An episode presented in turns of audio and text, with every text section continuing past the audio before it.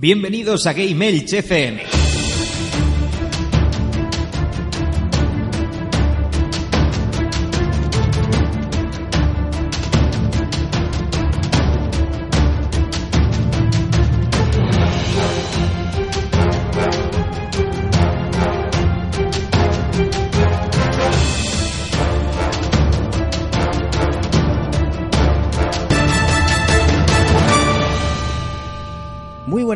Bienvenidos a Game Elch, vuestro podcast de videojuegos en clave social. Hoy venimos, como cada año, a hacer un especial de L3. Pero vamos a hacer un especial diferente. En lugar de repasar conferencia por conferencia, lo que han anunciado, etcétera, vamos a daros información de primera mano y luego además nuestra opinión sobre eh, opinión general sobre lo que hemos visto eh, de las conferencias en sí, ya que la feria no hemos podido estar, a excepción de nuestro invitado que paso a presentar enseguida.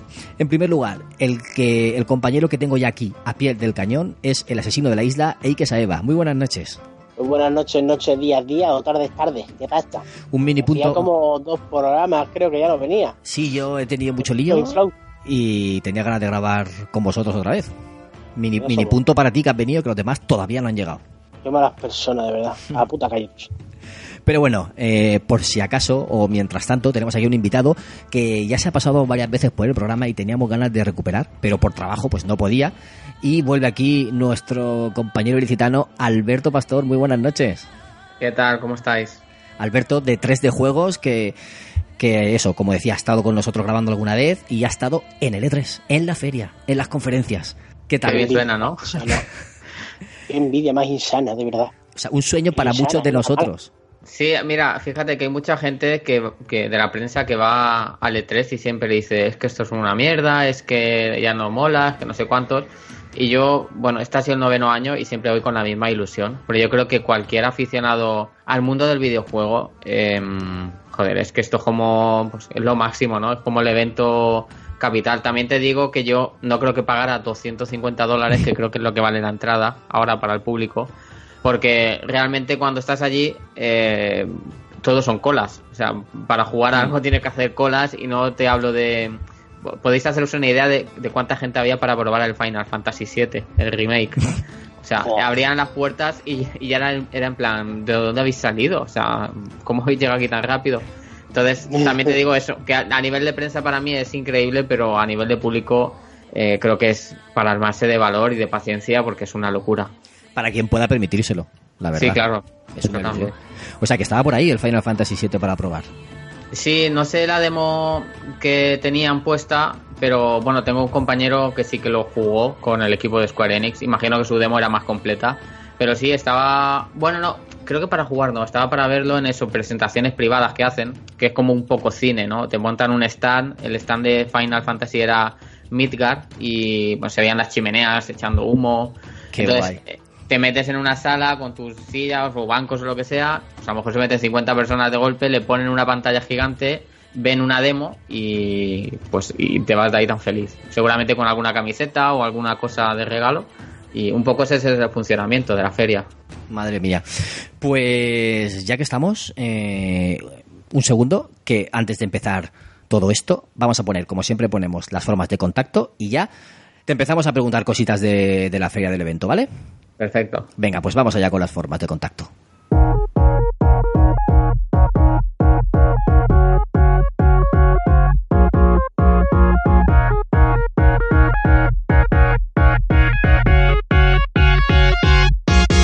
Contacta con Game Elch. Escríbenos un correo a gameelchfm.gmail.com Búscanos en Twitter como arroba GameElch o en Facebook e Instagram como arroba GameElchPod. Visita nuestra web en www.gameelch.es o únete a nuestro Telegram. Y escúchanos en iVoox, iTunes o Spotify. Coméntanos si somos tu crush. Y si no, next. Hola a todos, colegas. Soy Saenza de Eres Gamer y estás escuchando Game Elch FM.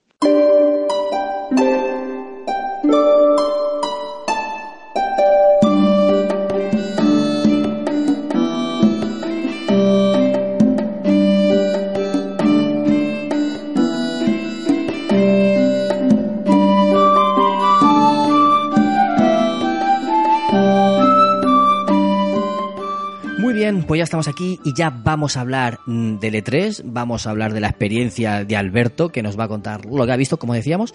Y, y bueno, si quieres contarnos un resumen de la llegada o, o, o como te apetezca empezar a contarlo, lo que más te gustó, o no sé, cómo te apetece a ti enfocarlo.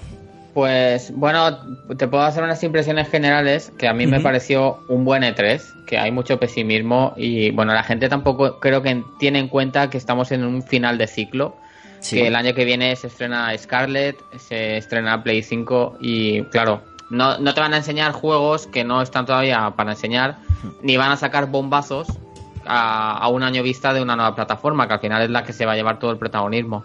Eh, teniendo eso en cuenta, yo creo que ha habido bastantes juegos para ver y para, para pro- probar, para probar menos, la verdad, porque si algo no me ha gustado es que muy pocas compañías han llevado demos, casi todo. La conferencia de Microsoft en general era todo trailers y encima trailers cinemáticos. Sí. Que sí tienes muchos anuncios, pero eh, no hemos visto nada realmente. Y pasó lo mismo con Bethesda. Te enseñan Deathloop, el nuevo juego de los creadores de Prey o Dishonored, y era una cinemática. Te enseñan el juego de Shinji Mikami, Ghostwire, y era lo mismo, una cinemática. Y la verdad es que estaba un poco deprimido. Menos mal que luego llegó Ubisoft y Nintendo y bueno, y Square Enix y enseñaron demos, enseñaron juegos y lo mejor te dejaron probarlos. Y, Una de las quejas más, más así más gordas que ha habido con lo de Microsoft, ¿no? Que han sido cinemática y cinemática y cinemática y, y poco más. O sea, han enseñado juegos porque han enseñado, pero eso, te infla a ver vídeo, ¿no? Sí, es que vamos, para mí es un poco sin sentido. Por ejemplo, yo tenía una cita con para ver Age of Empires y yo daba por hecho que era el 4. Y joder, vas al E3 y, y llevas la remasterización del 2. Ya Que, que está muy bien, el, el 1 estaba muy bien, ¿no? Está muy bien, es un buen trabajo.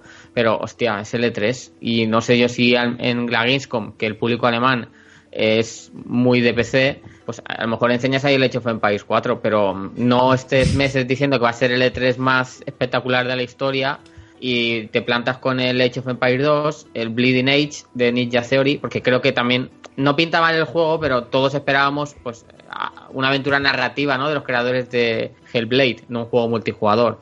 La presentación del Gears 5 me pareció terrible porque pones una cinemática y luego pones un modo de juego multijugador y lo que la gente quiere ver es la campaña. Y no me vale la excusa de, no, es que queríamos innovar. Pues joder, es que no creo que el E3 esté para hacer esa- esos inventos. Claro. Así que, o sea, me gustó, tienen buen catálogo y ya os digo, Microsoft, por ejemplo, con el Game Pass, eh, para mí es la reina actual. O sea, si tuvieras que comprarte una consola, yo apostaría por, por, por Microsoft porque, joder, es que con 10 euros creo que vale al mes, es que tienes más de 200 juegos. eh, Así estás es obligado. que, es es, que- es que es de loco no tener eso. Sí, sí. Y, ahora ahora- con... Con PC, ¿no? Sí, sí, perdón que te he cortado. No, no, de eso, que ya ahora encima con el PC o juegos de lanzamiento, que desde el día 1 tienes el juego en Game Pass, o sea, para mí es pues, un bombazo. Y Yo- fue una de las cosas más chulas, digamos, que se enseñó en lo de Microsoft, que te iban enseñando juego, juego, juego, juego, y te ponían disponible el Gamepad el primer día. Y, Sí, joder, eso es. Es que ibas contando, macho, y desde casi desde el principio eran como, yo creo que como nueve juegos de los que habían enseñado y los nueve los podías pillar el primer día. Y dices, es que esto, esto es muy chulo. Y después la fusión esta que también han hecho de, del Pass con el, con el Gol, Sí, y quieras el- que no, tú dices, bueno, 13 pavos o 13 pavos, pero es que tienes ahí un catálogo que, vamos, que el que no tenga oportunidad de comprarse juegos muy a menudo, es que no se aburre. vamos, imposible. Para mí eso sí que es el Netflix de los videojuegos, y no como querían vender un poco Google Stadia, porque al final Google Stadia lo que hace es que tú te compras el juego en digital y lo juegas en streaming, pero tú no lo tienes en tu biblioteca, como podías tenerlo en GOG o en Steam. O sea, el Pass es eso, pues te metes en un catálogo y tienes ahí pues tropecientos juegos eh, de todos los colores, o sea, es que es increíble. Sí, lo único que no son por streaming, porque te los descargas. Es la diferencia Claro, con, es. con Netflix, pero el funcionamiento es lo mismo. Netflix te saca algo, eh, estreno directamente en, en la plataforma, tal día estreno ya lo puedes ver. Pues aquí igual, se estrena, se lanza tal día, pues ya lo puedes jugar con el, con el Game Pass. Eso es una maravilla. Mm. Y es el futuro de Microsoft, está apostando por servicios, lo dejó claro en la, en la conferencia. Está apostando por servicios y se van a centrar en servicios. Y si por ello fuera, lo ofrecerían en todas las plataformas posibles. Sí, es- hubo un tiempo que no paraba de rumorearse que iban a aliarse con Nintendo para meter el Game Pass y todo Mm. eso también con, con Nintendo. Bueno, luego se anunció el Cuphead para Switch. Sí. Pero sí, lo que dices es cierto. O sea, Microsoft eh, lo que busca ahora ya no es una plataforma en plan compra mi consola y ya está, sino un servicio. O sea, la marca Xbox como una plataforma de videojuegos Claro. que pueda jugar incluso en móvil con el Project S Cloud este. Exacto, que esa es otra de las, de las novedades que presentaron. Que, que sí se quedará streaming, será streaming y vendrá a hacer la competencia a Stadia de Google. Y vamos, eh, ellos quieren que juguemos a sus juegos eh, con su plataforma y, también te ofrecerán consolas por si quieres. ¿Te apetece? Pues aquí tienes la consola. Que no, pues te juega en otro sitio, pero juega. Pues como hacen con Windows, Windows te lo ofrecen. Lo puedes tener en, en un ordenador o en otro, pero al final estás consumiendo su software. Pues mm, por ahí van. La verdad es que yo lo veo bien enfocado y me gusta la idea que presentan. ¿Qué más? Pues bueno, sigo yo. Sí, sí, coméntanos. Nada, pues a ver, de pues el Final Fantasy VII la verdad es que me sorprendió mucho, que también hay mucha polémica, ¿no? Por el tema de que lo dividen en episodios, pero Hmm. que yo creo que la gente no se hace una idea. eh, o sea, el Final Fantasy VII cuando se estrenó es un juego que no sé cuánto puede durar, 80 horas con los gráficos de antaño. ¿Alguien se imagina un juego con los gráficos que tiene el remake eh, de 80 horas con ese mapa mundi? O sea, es que es imposible hacerlo, es que es imposible. Y bueno, si lo hacen bien, eh, prometen que van a expandir la historia de Midgar y sí que parece que eso, ¿no? Que van a, potenciar pues un poco esos personajes secundarios que aparecían un minuto en el juego y de repente pues ya no aparecían, ¿no? Los miembros de Avalancha y yo creo que me, ha, que me ha sorprendido muchísimo porque la calidad gráfica es increíble y luego el sistema de combate, por lo que me han dicho, es la hostia. O sea, es súper divertido, con muchísimo potencial estratégico, conservando elementos clásicos como las materias. eh, así que no sé si es que la gente está muy criticona con todos los ámbitos de la vida. O sea, porque te metes en Twitter y todo es odio. En Sí. todos. Sí, sí, en sí. Todos. Pero es que es que hay que te- es que es de sentido común, o sea, es que es imposible. Podré- podremos debatir si el corte eh, deberían haberlo hecho en otro punto, ¿no? No quedarse solo en Midgard, sino pues avanzar un poco más en la historia. Pero démosle un poco de confianza, joder, que, que lo ¿Eh? que se ha visto está muy bien. Es que lo de Midgar, si lo hacen tal como es en, la- en- en el primero, no solo es la parte, por ejemplo, ya cuando entran en el tren, todo lo que es la parte que lleg- cuando llegan allí a la posada esa del pueblucho ese, Mm. es cuando ya hablan todos y ya dicen, bueno, aquí empieza la aventura, todo eso es Midgar. O sea, Claro. eso es el final de Midgar. Ahí hay horas de juego, ¿eh? Son cinco, por lo que estuve escuchando son, porque yo no, no lo recordaba, ¿no? Pero son unas cinco horas del original. Y la gente decía, es que va a durar cinco horas. Y es en plan, tío, de verdad, que no paran de repetir que van a ampliar la historia. O sea, si solo el combate contra la araña, esa mecánica que se vio, es media hora. Media hora de combate. Que tú en el original eran un minuto, dos minutos cargarte ese jefe. Y además que el mapeado será más grande, la ciudad será más grande, podrás explorarla más y tendrás más opciones y más misiones o más Es que- recados que hacer, supongo. Sí, sí. que directamente la podremos explorar. Es que ya eso ya es un grado. En el Sí. antiguo no podías explorar nada. No, no va a ser mundo abierto, pero sí que va a tener un montón de, de escenarios. Es que- exacto, va a ser mucho más grande. Es que no va a ser eso. eh, Al final, el, el primero es que es un juego de su tiempo. Y entonces los niveles serán lineales o más o menos lineales. Y luego ya se abría todo en el mapa mundi. Aquí no. Aquí vas a tener ya libertad de explorar y de conocer a un montón de personajes eh, durante, la, durante la partida. Así que, yo qué sé, si dura 40 horas, 30 y tantas horas, ya me parece bien para un RPG de esa, de esa categoría.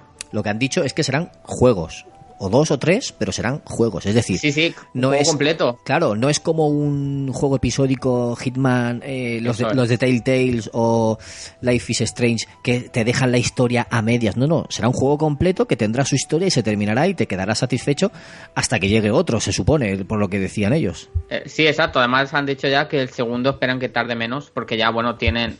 También hay que tener en cuenta que ha sido un desarrollo problemático porque eh, lo estaba desarrollando CyberConnect, que son la gente que está haciendo ahora el Dragon Ball este RPG, Kakarot. Kakarot, y sí. eh, bueno, a saber lo que hicieron, pero bueno, al final Square Enix lo que hizo fue quitarlos del proyecto y reiniciar el proyecto.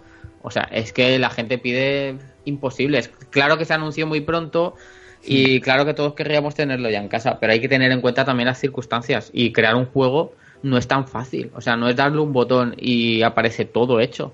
Exacto. Así que nada, también pues ya hablando así de juegos, eh, estoy como el defensor, ¿no? El paladín de, de los estudios.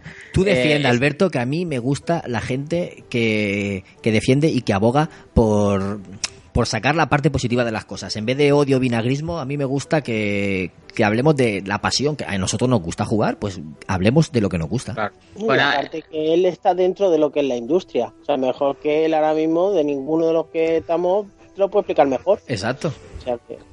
Pues otro así del estilo que también he visto que ha recibido muchas críticas, este un poco con razón, porque la verdad es que Electronic Arts no lo presentó muy bien y fue el Star Wars Jedi Fallen Order, porque mm, yo vi una presentación que duraba media hora y lo que se enseñó no lo vi hasta después de haber visto mi, mi demo.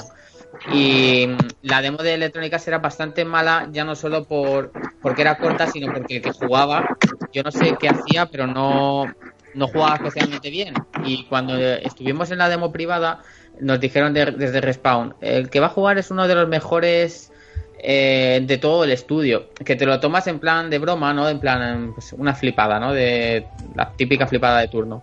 Pero no, es que cuando ves, comparas una demo y otra, es que es increíble cómo el juego cambia y lo profundo que puede ser el sistema de combate. Hay una escena, para no enrollarme mucho, en la que en la demo que se vio, que vio todo el mundo, mm, pega un espadazo y mata a un soldado. Pues en la otra demo, en la privada, usa la fuerza, lo empuja contra, o sea, lo lanza al aire, lo congela, salta y cuando está cayendo alrededor de otros enemigos lo atrae con la fuerza y se lo lanza a ellos. Y era en plan, eso lo ha hecho en un segundo. O sea, y, y era increíble, porque luego el sistema de combate eh, ta- también he leído que la IA es muy mala. Es verdad que en los vídeos que se veía como en plan que iban uno a uno y eran muy torpes. Pero es que la demo que yo vi, lo, lo digo de verdad, ¿eh? o sea, atacaban varios, había movimientos de esquivas, había contraataques, o sea, se ve un juego bastante chulo. Y me da pena que lo hayan vapuleado así en plan... a- le han hecho una sangría total con el juego. Pero este será más, más bien de aventuras, ¿no? Sí, es que, a ver, tú piensas en un God of War eh, un poco como el último, el de Play 4. Te iba a preguntar O sea, si era más tipo God of War o tipo Uncharted. Te iba a preguntar a ver si, si se puede intuir. A ver, más Uncharted, o sea, más God of War porque al final es un juego de combate con espada. No tienes... sí, a lo mejor la experiencia sí que puede resultarte más parecida a un Uncharted en el sentido de que es más cinemático y, y tal, pero por el sistema de combate es una fusión de Dark Souls, no tan hardcore, pero una fusión del Dark Souls y, y eso, el God of War Play 4. O sea, eh, puedes explorar varios planetas, tiene una estructura Metroidvania, eso significa que aprendes habilidades y puedes volver a otro planeta y explorar las zonas para descubrir nuevos atajos. O sea, que es un juego que no es tan lineal como parece, ni es tan simple como ha dado a entender esa demo ¿no? que enseñó EA. O sea, que tiene backtracking también. Exacto, sí, sí, sí. Qué Confirmado que, que- Por eso digo que es que es un juego que se ha vapuleado demasiado. Yo creo que la gente lo ha condenado demasiado pronto y, y pinta súper bien. Ese, ese para los fans y para todos yo creo que va a estar muy bien. Yo he visto cosas del, del poder de la fuerza y, y a mí me ha encantado, tío. Sí, pero, pero fíjate, porque la gente decía que el poder de la fuerza era, era Sí. mejor. Y hace- da la casualidad que hace un par de semanas, en, un, en directos que hacemos en 3D Juegos, eh, estuve jugando al Poder de la Fuerza 2 y me pareció horrible. O sea, era un juego. Yo le recomiendo a la gente que, que haga ese esfuerzo ¿no? de, de rejugar algunos juegos que consideran lo más de lo más, porque la nostalgia eh, a veces engaña mucho. Duele. Y aparte, Sí, el sí, sí. o sea, el Poder de la Fuerza 2 ya de, de- de inicio cuando se estrenó fue muy criticado. O sea, es que no entiendo a la gente cómo lo, lo encumbra cuando el, el sistema de combate es machacar el mismo botón sin parar. Además, sin ritmo. El diseño de niveles es horroroso. Con, con- con niveles lineales, todos clónicos, o sea, es que no tiene nada que ver. Cuando la gente lo leía y, y veía en comentarios, es que el poder de la fuerza es mejor. Yo lo digo, ¿eh? lloraba en plan que me maten, o sea, me bajo del barco ya.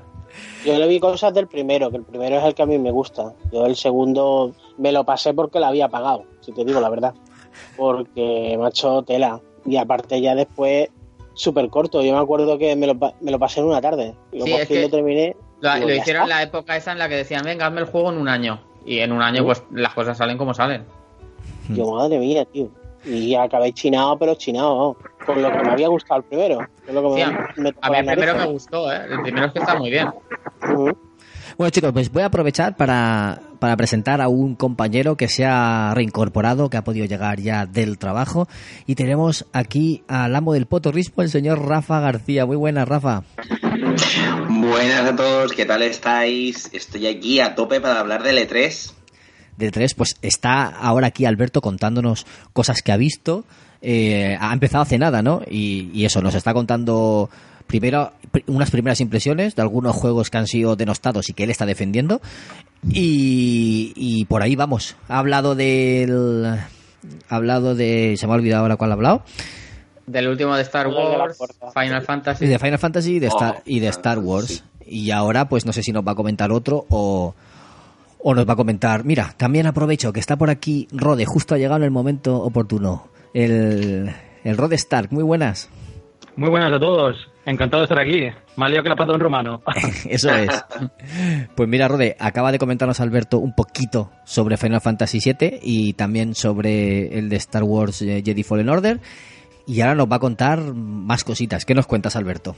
Pues si tenéis alguno que sintáis especial interés, os puedo contar. Nintendo o Bethesda o no sé. Hombre, yo soy súper. Nintendero. Y luego pasamos a Nintendo. Sí, por favor.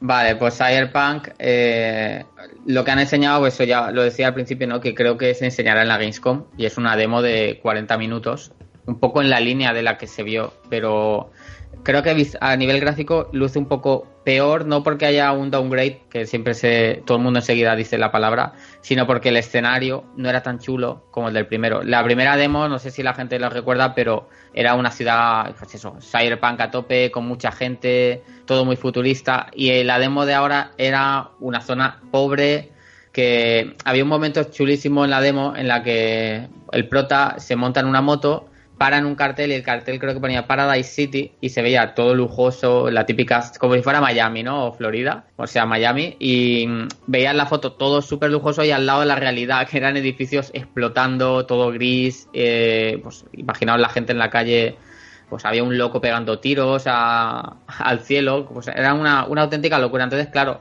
así luce menos, porque es todo más, pues más deprimente. Pero lo que es a nivel de acción, me pareció un juego bestial, porque es que puedes hacer lo que quieras.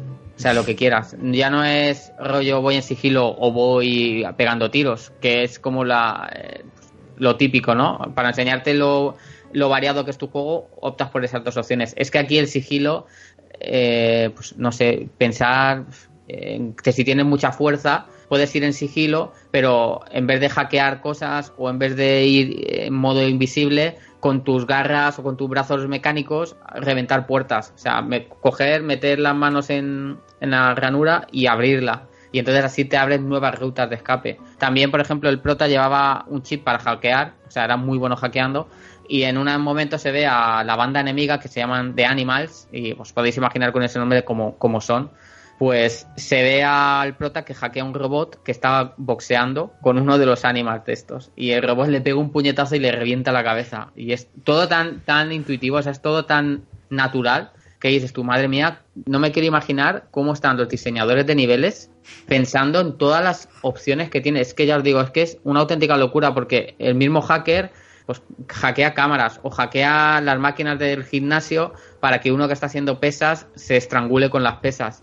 Ostras. Y claro, es que es, es que es eso. Y entonces cuando ves todo eso te dicen, no, pero es que ahora vais a ver cómo lo hacemos con una chica que, bueno, ya sabéis que podéis ser chico, chico, chica y además tiene un editor de personaje bastante chulo.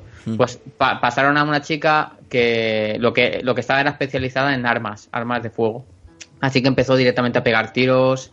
Los enemigos tienen como unos implantes que lo que hacen es que aceleran. Entonces de repente los ves y desaparecen unos segundos porque se han movido súper rápido, que es una habilidad que tú mismo puedes tener. A mí esa parte me gustó menos porque yo siempre soy de sigilo. Entonces, por ejemplo, en Dishonor sé que tiene un sistema de combate de la hostia, pero a mí me gusta que no me detecten. Entonces, si algo me mola del Cyberpunk es que te permite hacer lo que te dé la gana. O sea, al final es un poco crear tu propia experiencia de juego y, y luego el nivel de detalle que tiene todo. Sí que hay niveles, porque además es algo que estamos, por ejemplo, mis compañeros y yo comentábamos mucho, es que es un juego que tú lo ves y dices, es increíble, pero se siente real. O sea, sigue teniendo escenarios, por ejemplo, cuando estás hablando con el que te encarga las misiones, que son los Voodoo Boys, eh, pues te está diciendo cosas y tiene unos detalles, una expresividad, eh, los gestos, la interfaz de usuario, por ejemplo. Pensad que, que todo lo veis a través de los ojos de- del protagonista.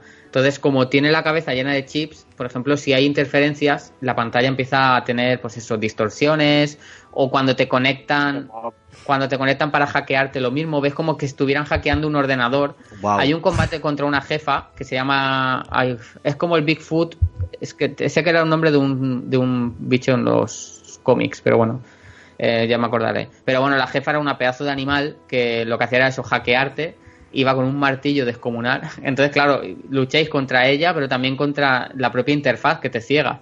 Y yo qué sé, la verdad es que salí impresionado.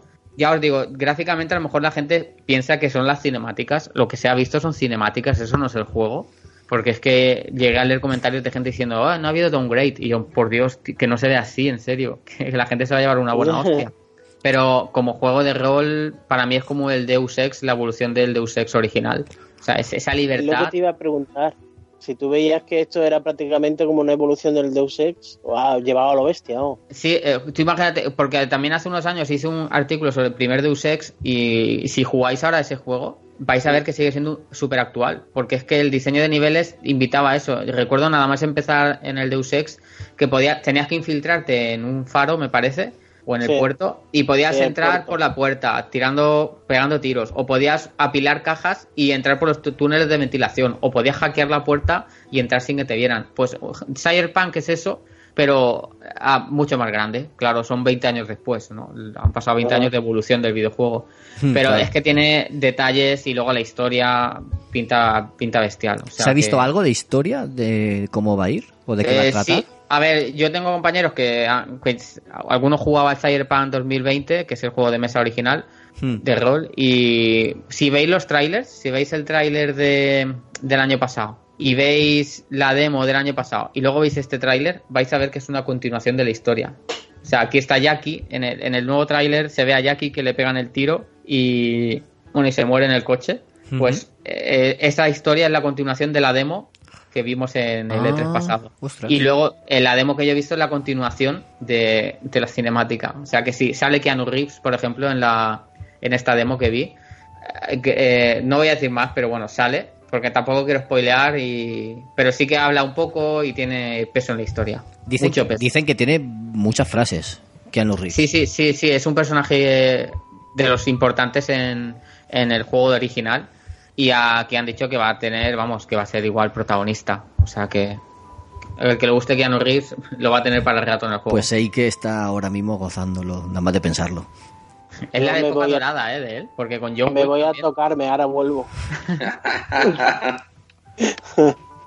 Qué bueno. Madre La verdad es que se, se ha convertido en el, en el novio de internet, Keanu Reeves, directamente, con, con la aparición en el E3. O sea, todo el mundo se quedó flipado, el novio de internet, directamente. Una, una segunda juventud para, para Keanu. Yo en serio estoy, Sí. estoy como, como fan suyo de siempre, yo estoy súper contento, tío. Claro. Que ya era hora, macho. Mm. Que ya era hora. Y Alberto, Por cierto, No, hablando de. Keanu Reeves, van a estrenar otra vez la de película de Matrix, la 1, en 4K en un cine de Barcelona y supongo que en más sitios de España. Pero el, este viernes no, el próximo. Y increíble, voy a ir. y ya está. Hasta aquí mi- ¿eh? cita. Mi cita, increíble. qué guay, tío. Qué guay.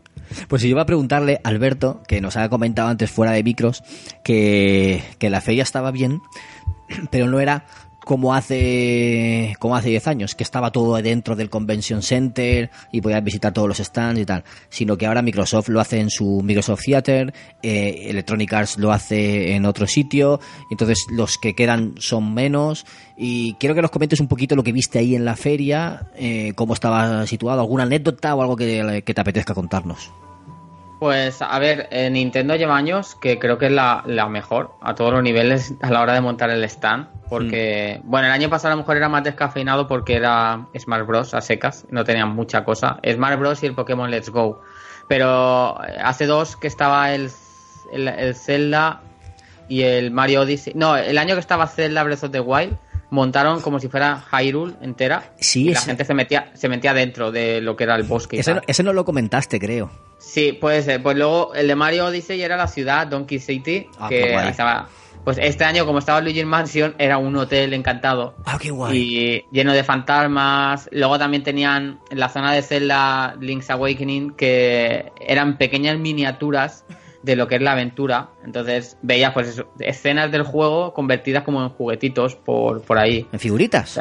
Sí, en plan, pues imagínate un, un tablero de Warhammer montado con sus ejércitos, pero Sí. con la estética de Zelda y representando escenas del juego. Dios, ¿hay fotos de eso por ahí por internet? Eh, pues yo tengo algunas que te las puedo pasar al móvil, Luego, si sí, por favor, luego pásame, que eso ti- tiene que estar súper chulo. Sí, no, era una chulada. Luego el Square Enix también estaba muy bien, porque bueno, Nintendo, Nintendo, Microsoft y Sony siempre estaban en un hall, creo que es el, el sur o el oeste, no, bueno, no me acuerdo, están en un hall que es el que se llama siempre el de First Parties, pero claro, es lo que has dicho, Microsoft ahora lo hace justo al lado, o sea, es salir del E3 y a cinco minutos lo tienes.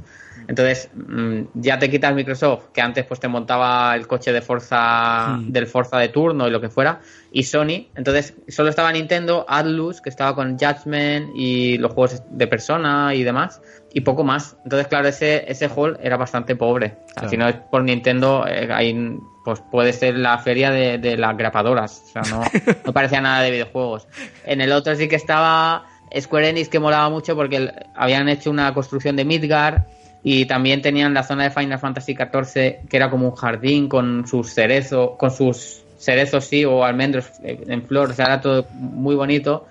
Había un super dragón del, dra- del Monster Hunter por parte de Capcom. Eh, Bethesda, la verdad es que se lo montó también muy bien porque no tenía así cosas muy llamativas, pero lo ha convertido como una especie de museo. Además, este es el, el año de Doom, creo que son 30 años de del juego. Sí, creo que y sí. estaba pues estaba todo lleno de objetos y cosas relacionadas con Doom. Entonces, claro, el, pues el que se pasaba por allí pues tenía oportunidad de disfrutar de, pues, de la historia del videojuego. Eh, Cyberpunk también tenía un stand muy chulo. Luego Los Vengadores, que bueno, ese juego la verdad es que yo creo que nadie sabe qué esperar porque nos ha dejado un poco... Tengo compañeros que han ido a la presentación y salían diciendo yo sigo sin saber cómo se juega esto. Ostras. y poco más. La ya os digo, eh, está guay, pero muy descafinado porque faltaban muchas compañías. Claro. ¿Qué ibas a decir, Rafa? Pero sí que es verdad que, por ejemplo, en el de Vengadores, a ver, yo creo que con lo que te quedas es un poco con la idea, sea, sí que es verdad que te muestran un vídeo que a lo mejor puede que te deje así como diciendo mm, que voy a jugar, pero la idea que te quieren proponer, la verdad que pinta muy bien. Sí que es verdad que me pareció un poco raro ver en ese tráiler, ¿sabes? A mm, los personajes tan distintos, ¿sabes? Con rostros, a ver, que obviamente al final no pueden a lo mejor poner a los actores porque si no sería un pastizal. Pero no sé, que se asemejaran un pelín más. No sé, o sea, era como verlos y decir, este tío, ¿quién es, tío? Que- Es que no lo conozco. El fallo, el fallo fue hacerlos parecidos. No tenían que haberlos hechos tan parecidos a los de las películas, como hicieron con Spiderman. Sí, no. Haz otro totalmente diferente y, y ya está. Y los trajes de los cómics y, y ya está. Y no, no te compliques. No es Es que son muy difícil. genéricas las caras, ¿no? Dicen que la cara de Thor es la misma que la de Capitán América, pero con barba y pelo largo. Y Son yo, muy genéricas. yo he mirado fotos y es verdad que se parecen muchísimo. La verdad es que es, es chocante, ¿no? Porque todo este tiempo y, y- y el presupuesto, lo que se vio esa escena del puente es lo que han enseñado y es, es juego, o sea, esto es el juego. Hmm. Pero claro, lo que hacen en la demo que ha visto la prensa es te enseñaba cada personaje, ¿no? Y dicen que lo más divertido era el de Hulk. Que Iron Man, por ejemplo, a la hora de volar era- se sentía ortopédico, muy lento, que no, que no mm, joder, tú, tú te imaginas pues como en el Spider-Man, ¿no? De Insomniac Games, que, que vas por Nueva York y es flipante. Y en cambio, con Iron Man la sensación era de ¿qué cojones estoy haciendo aquí? ¿Pero han podido Y claro, jugar? No se podía jugar, por eso Ah, digo vale, vale, que vale. Te, lo te enseñan una demo extendida y tal para ver el juego, pero te dicen, se puede jugar en solitario, vale, yo cojo a Hulk, pero si estoy jugando en solitario y me acompaña el resto de Vengadores, ¿puedo alternar de personaje? De- o, es el- o los controla la IA. lo, que es se, que no lo- que se intuye es que podrás nada. cambiar.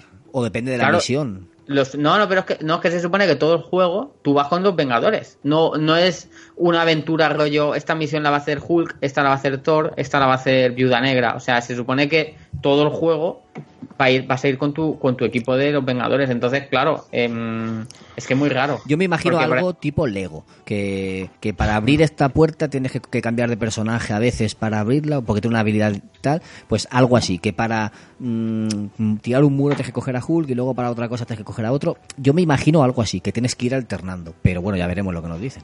Sí. Bueno, a ver. Ya digo, la presentación creo que ha sido la junto a la del la del el Jedi Fallen Order de, lo- de las más malas porque no, no te aclara nada. O sea, lo ves y, te deja igual. Ya, cierto es.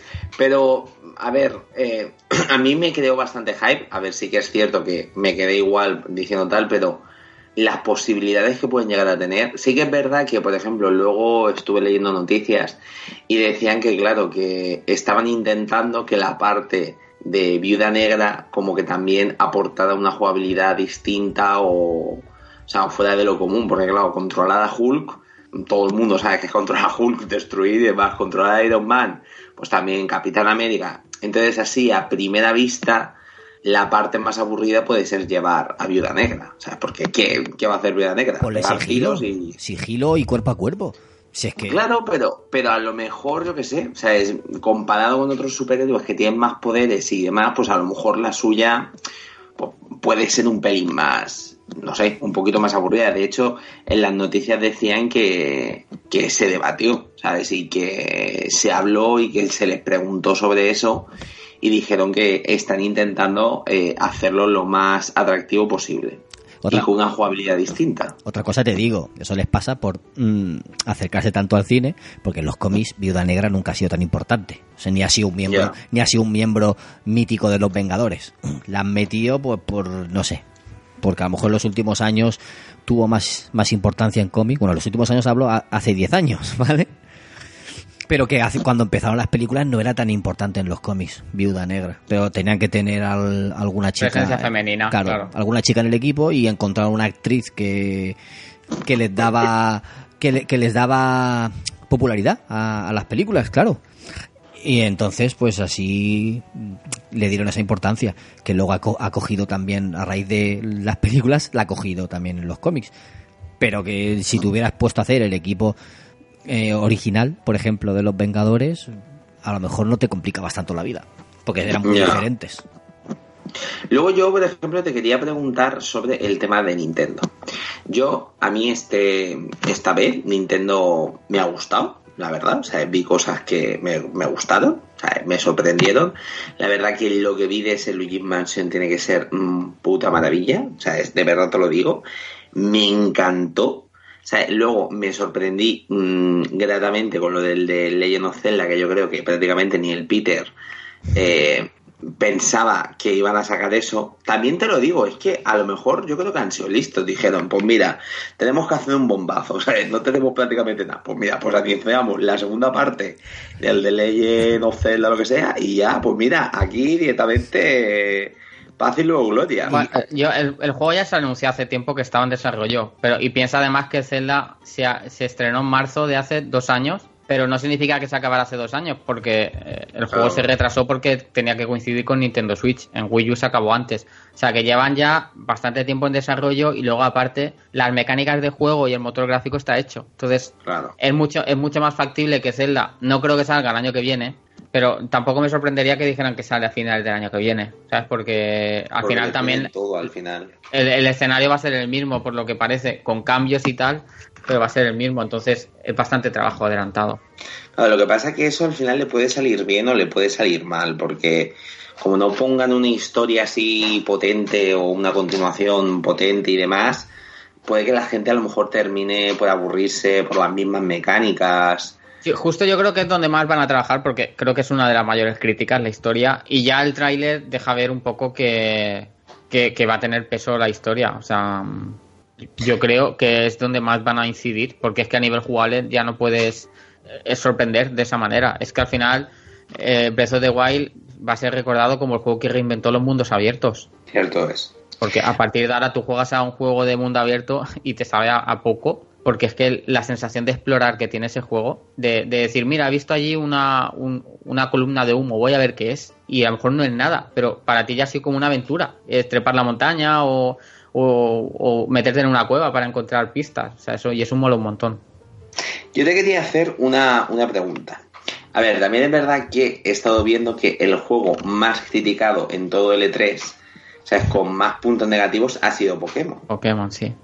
Pero no es por el juego, es porque no va a tener los, todos los Pokémon Ya. de- Pero el- lo mismo, es como decía al principio del, del programa, eh, la gente no se da cuenta que hacer un juego no es darle a un botón y de repente aparece todo por arte de magia. Es que es imposible. Queríamos un Pokémon tradicional en Nintendo Switch. Tienes un Pokémon tradicional en Nintendo Switch que tienen, no, no voy a decir que es una revolución, pero que tiene cosas nuevas como las incursiones, que es esas batallas de cuatro jugadores contra un Pokémon gigante, que tiene un mundo nuevo gigante por explorar. Eh, joder, es que, que- que queremos? Pues darle tiempo. Es que es como decir ahora que el Pokémon oro, el Pokémon rojo y azul son malos porque solo tienen 150 Pokémon. Ya.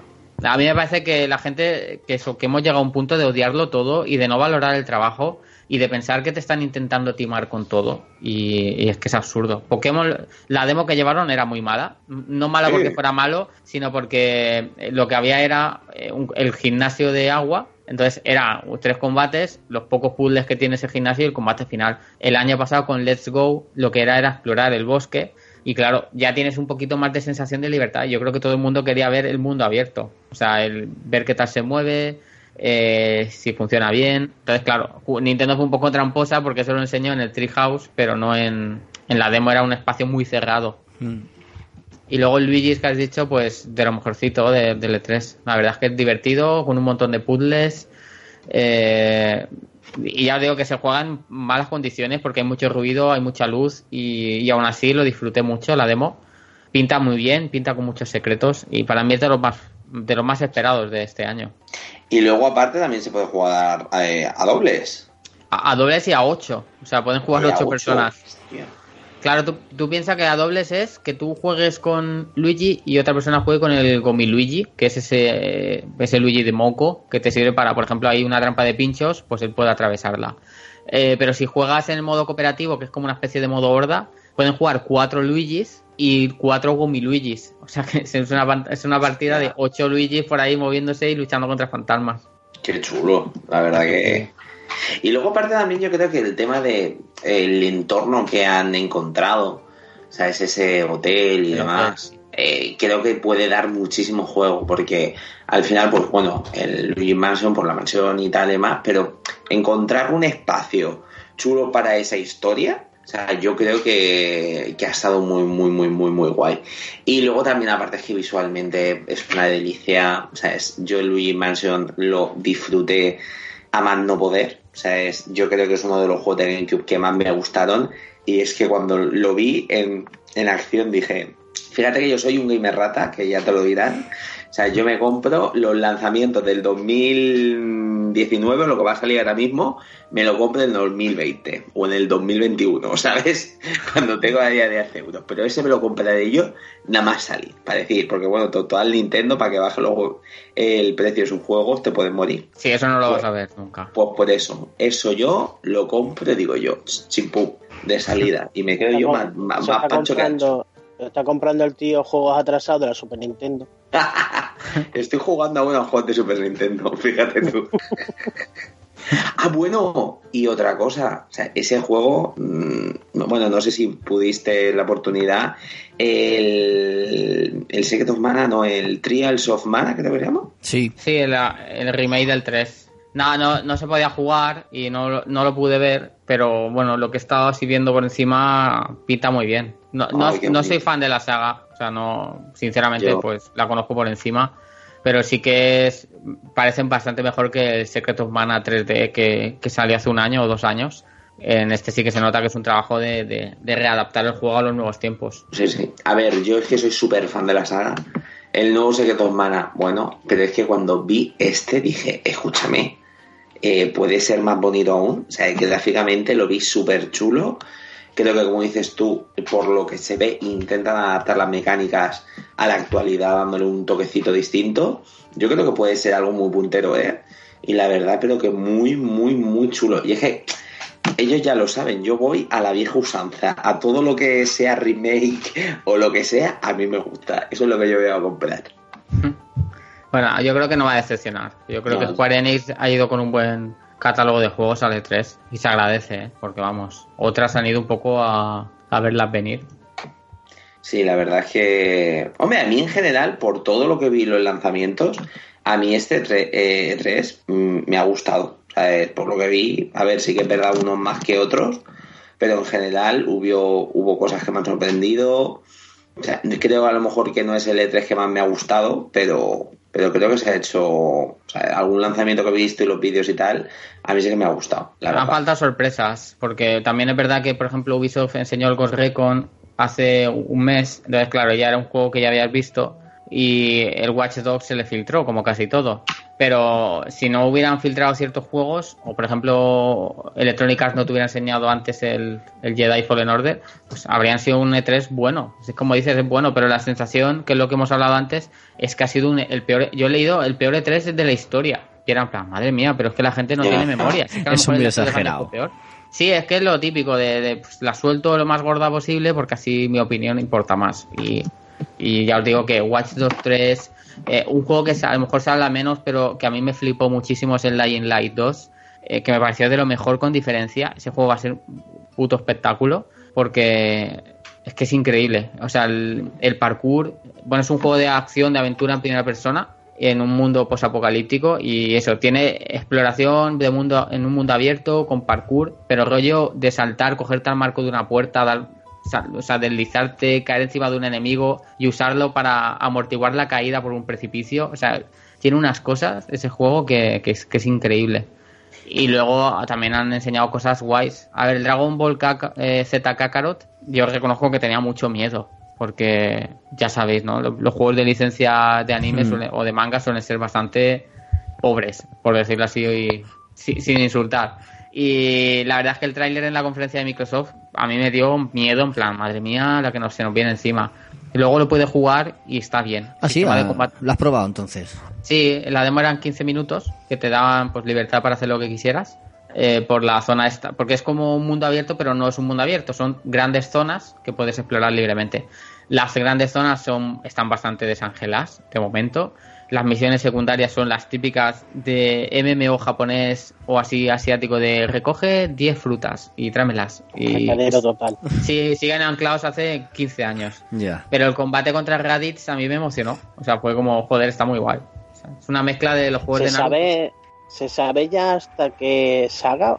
Pues nosotros preguntamos a, a la chica de Bandai Namco de España y dijo que se había dicho de momentos hasta Freezer, pero que parece que más. Luego está leyendo, la verdad es que no lo he buscado, pero sí que he leído comentarios de gente diciendo que hasta la saga de Boo. Yo he Joder. escuchado hasta célula, pero claro, tampoco te puedo asegurar. Ve, cada uno. escu- O sea, a mí lo que me dijo la de Bandai Namco España fue Freezer. Freezer Pero seguro, que sí. Hasta Freezer seguro. Y ya no he querido decir más. A lo mejor en la Gamescom sale célula, ¿sabes? Y lo, y lo van a hacer un poco así, ¿no? Para darle vidilla a lo que son estos meses de promoción. Claro. En la. Tokyo Game Show te sacan a Bu. Sí, sí, exacto, sí. Pues, pues no es descabellado, o sea que. No sé si fue en banda eh, que dijeron que con ampliaciones podría llegar hasta Super en el futuro. No de salida, pero en el futuro. Con ampliaciones son DLC, ¿no? Sí, o DLCs o expansiones, o, o, o está- este es el primer juego, y luego el segundo a lo mejor te meten célula y Bu, y el tercero ya te meten Super o algo así. Mm, puede ser. Como que hagan uno, dos, haga- hagan tres entregas, una trilogía o algo así. Algo de eso.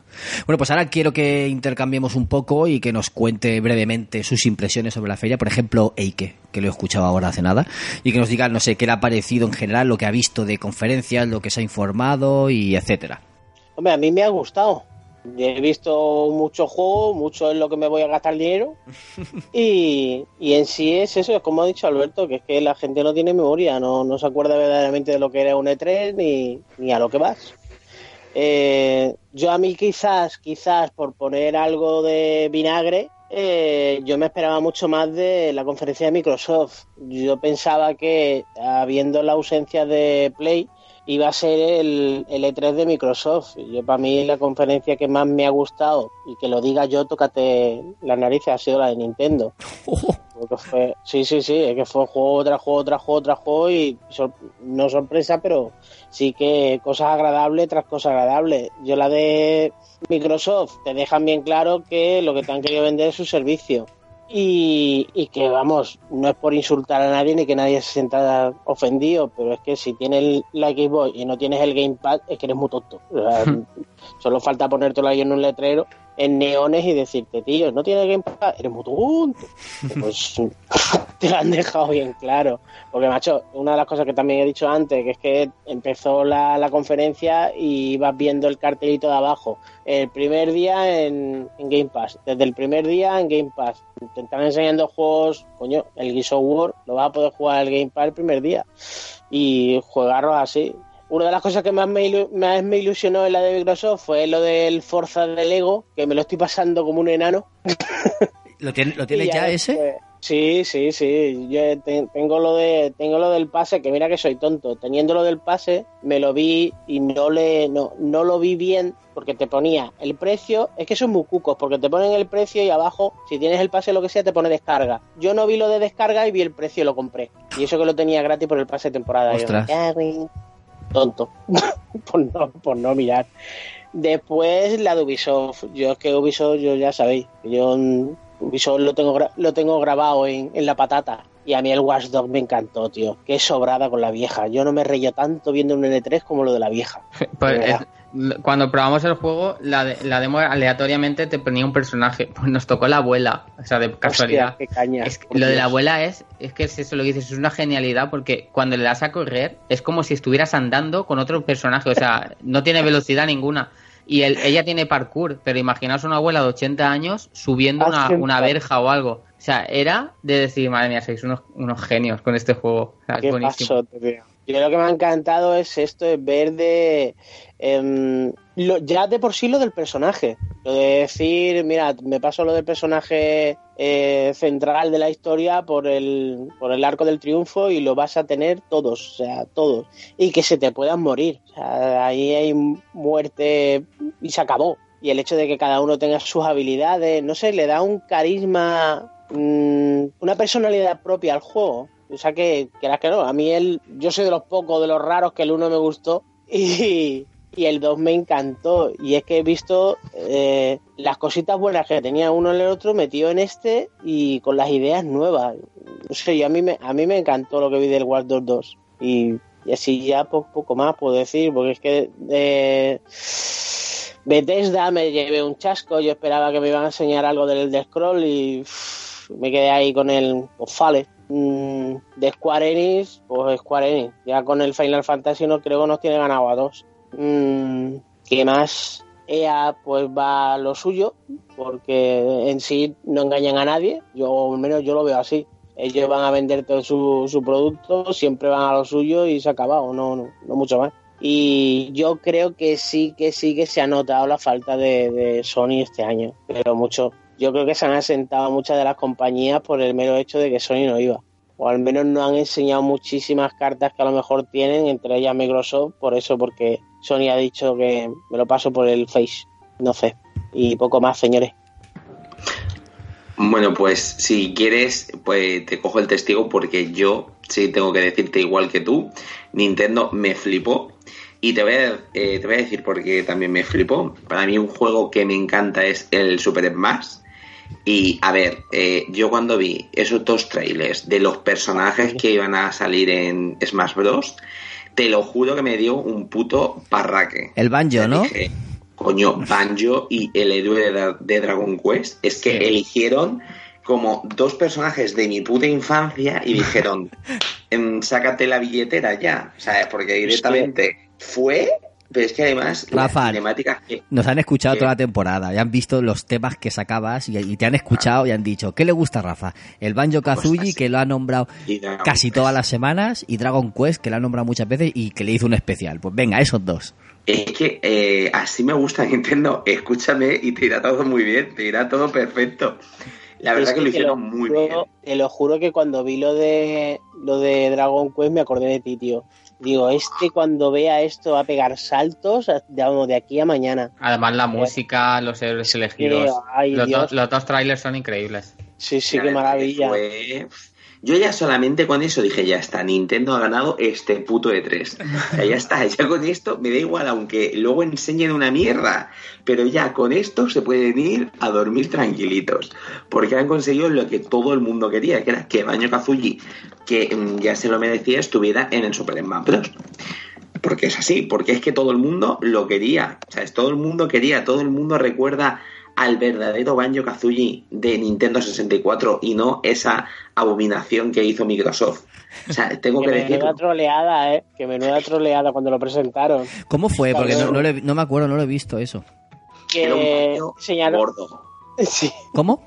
Era un baño gordo. O sea, es gordo. O sea, gordo. enseñaron la silueta la silueta de Banjo Hmm. y, y después sacaron otro personaje que eh, quién era Eh, mm, ahí no me acuerdo bueno eh, le pegan un golpetazo sale por ahí volando y, y sale Banjo Kazooie de verdad Sí, jugaron con la, con la pequeña- silueta del Duck Hunt, el pato y el perro Eh, de, ah, de vale. NES. Ah, es sí, verdad, sí, verdad, sí. Ujú. Fue una auténtica troleada porque, claro, eh, a ver, Cabrones. cuando se, se ve la, la pieza de puzzle dorada y luego se ve la silueta de Banjo, claramente era en plan, va a ser Banjo. Pero es que el Sakurai este es muy friki y lo, y lo hizo súper bien. Además, luego cuando ves todo lo que ha metido, si con Dragon Quest está todo lo que esperas de Dragon Quest, es que estaban los Jinjos, estaban Glutinla, estaban Todo, Mr. todo, Bottle, todo. el escenario, todo, todo. Es que era en plan, es que este tío no se deja nada, no se deja nada. Pero sale incluso Fly, ¿no? El de, Claro el de los dibujos. Eh, Porque ese es el del 4, me parece, que es el que conocemos,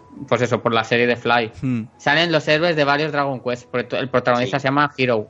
Claro, entonces salen los distintos héroes de, de algunos eh, de algunos Dragon Quest, pero luego todos salen en el especial. O sea, cuando haces el especial salen todos los héroes que faltan. Pero de verdad, maravilla pura. O sea, yo lo vi y digo, es que mm, de verdad han elegido bien eh, todo, todo. O sea, es que todo hace referencia al Baño Kazuyi, todo hace referencia a Dragon Quest.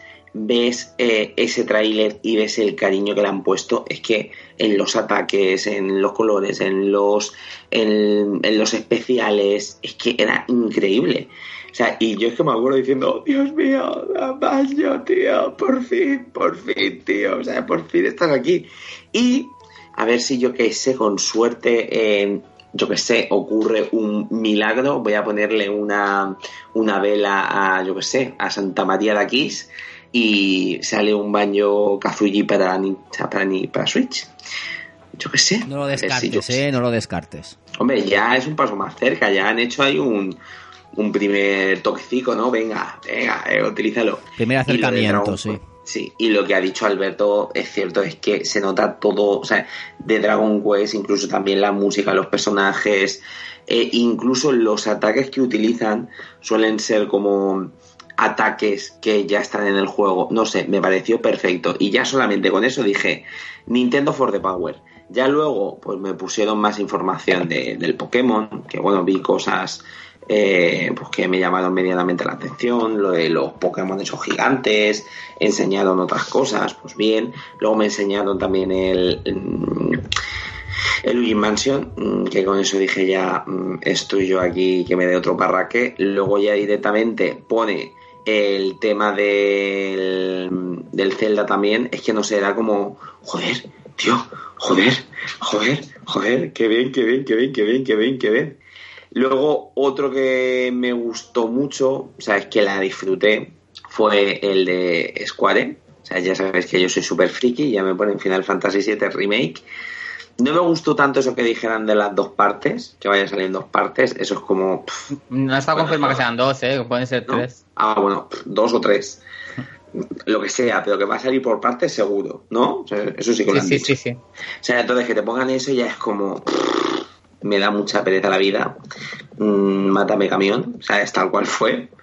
Pero bueno, luego te ponen el Trials of Mana y eso ya a mí ya me hizo ver el mundo. Dije, ya, ya con eso me ha ganado, me ha ganado, ¿sabes? Aparte lo que había visto del Final Fantasy me gusta mucho, o sea, la verdad que pinta muy, pero que muy, muy, muy, muy, muy bien. El Trials of Mana ya directamente me enamora y pues ya está, me hicieron aquí un hat trick.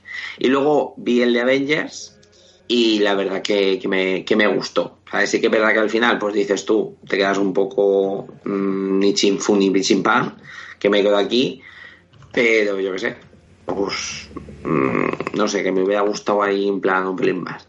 Más cositas, Microsoft no me terminó de, de desagradar, la verdad. Lo que vi me gustó, la verdad. Y sí que es verdad que eché mucho de menos a Sony. O sea, Sony fue como... Y, y digo, ¿y si nos está troleando y realmente Sony apa- aparecerá en algún momento? Te lo juro, yo tenía como esa... mm, No sé, como ese... mm, Esa esperanza en el corazón, ¿sabes? De que hiciera algo. Pero al final, pues no. Mm, Nos comimos un torrao y no pudimos ver nada. Pero bueno, en, en línea general es muy chulo, pero yo me quedo con los JRPG de toda la vida de Dios, que seguro que van a ser maravilla pura. Y bueno, Rode, ¿tú qué tienes que decir? Yo tengo que decir un poco de todo. El Trials of Mana este eh, pinta muy guapo. Incluso a mí me, me recordó a, a el que jugaba yo del Ragnarok. La estética así, rollo dibujo, que no tiene nada que ver, pero no sé, la, la estética y tal me recordó mucho, pero pero muy guay. No sé si me escucháis bien o se me oye Sí, sí. robótico. Rodecop. Bueno, Robocop, pero te seguimos queriendo igual. No jodas. Sí, sí, sí. Pero nada, sigue, sigue, no pasa nada. ¿Ahora mejor o...? No, igual. Yo creo- no sé si será tu conexión. Tócate, tócate. Ahora mejor, peor. Hola, hola. Peor, peor. Más, más peor. lejos, más lejos. Hostia. Habla como antes, habla como antes. Bueno, aunque sea Robocop, me vais a perdonar. Piensa que eres, Eh, que eres nuestro Iron Man, pues ya está. Ya está, soy Iron Man. Eh, a mí, he de decir, en general, me gustó mucho Nintendo porque me acababa de comprar la Switch y no sabía bien por qué, solo me guié por, por la Nvidia Tegra. Dije, hostia, 300, bueno, 200 me costó, 200 por una tablet con Nvidia Tegra a la cual en un futuro se podrá poner Android. Pues me la, me la- me la compro y luego ya veremos lo que hacemos con ella. Y luego vi Nintendo y digo, hostia, que creo que he hecho la mejor compra de mi vida. O sea, te acabas de Eh, comprar la Switch. Me acabo de Warcline, comprar la Switch. Warcline también se ha comprado la Switch mm, hace... Ah, Pero es un envidioso, porque es un envidioso. Sí, me es un- que me la compré envidioso. yo y me preguntó a mí cómo comprarla por 200 pavos. Es tu discípulo, eh, ya lo sabes. Hombre, Lo, tengo sí, dicho bueno. desde siempre. O sea que casi todo el equipo de GameX tiene ya la Switch, menos, la menos, Switch, menos menos tú. Gunkaiser y yo. Oye, es que no sé por qué estáis tardando. Eh, money, money, tío. No, no, no hay otra. Al final todo el mundo, eh, esto será como un, Como un virus. sí, como un virus. Todo el mundo lo tendrá. Porque Alberto, Nintendo Alberto la tiene, ¿no? Alberto Pastor la tiene, ¿no? Claro, sí, sí, desde el primer día. De hecho, yo te digo que Nintendo en algún momento de, de la vida nos pondrá un chip en el cerebro. Te lo digo yo. Antes o después. Ya ¿eh? lo tenemos, lo que pasa es que no lo sabemos. Y nada, eh, has comentado lo que yo no iba a comentar de, de Nintendo, o sea que vamos a, a reventar Nintendo por todos los lados. Y nada, comentar el Resident Evil, que, que bueno, que ya hace muchos años y tal, pero joder, poder jugar al Resident Evil en una tablet mientras vas en el avión o el tren, pues, pues agradece. O sea, yo es que estoy jugando ahora al Final 10 y al Final 7 en, en Switch. ¿Por qué? Pues porque, porque sí, porque me la puedo llevar por ahí en el metro, que es una hora a, pues cuando vas por Barcelona a todos los sitios que tienes que ir, pues, pues me la pongo y, y juego. Se dice porque si no- puedo. porque puedo, porque puedo. Ya está. Eh, comentar también de Switch el contra Rogue Corps, que me esperaba, o sea, solo por llamarse contra, ya me esperaba la hostia. Y me decepcionó, no, no me acaba a mí de, de gustar, pero bueno, me he comprado que- el, que com- por el contra o sea, Claro. yo creo que ese juego por llamarse contra a lo mejor vende algo, pero así a A simple mí, vista a mí no me lo venden, a mí no me lo venden. ve- ves el Y- diseño de personajes y me quedé como, escucha, un puto panda con metralleta, Sí, un sí. panda con metralleta, estamos locos. Yo cuando vi contra me levanté y cuando vi el juego eh, me, me, me, me, me caí al suelo directamente.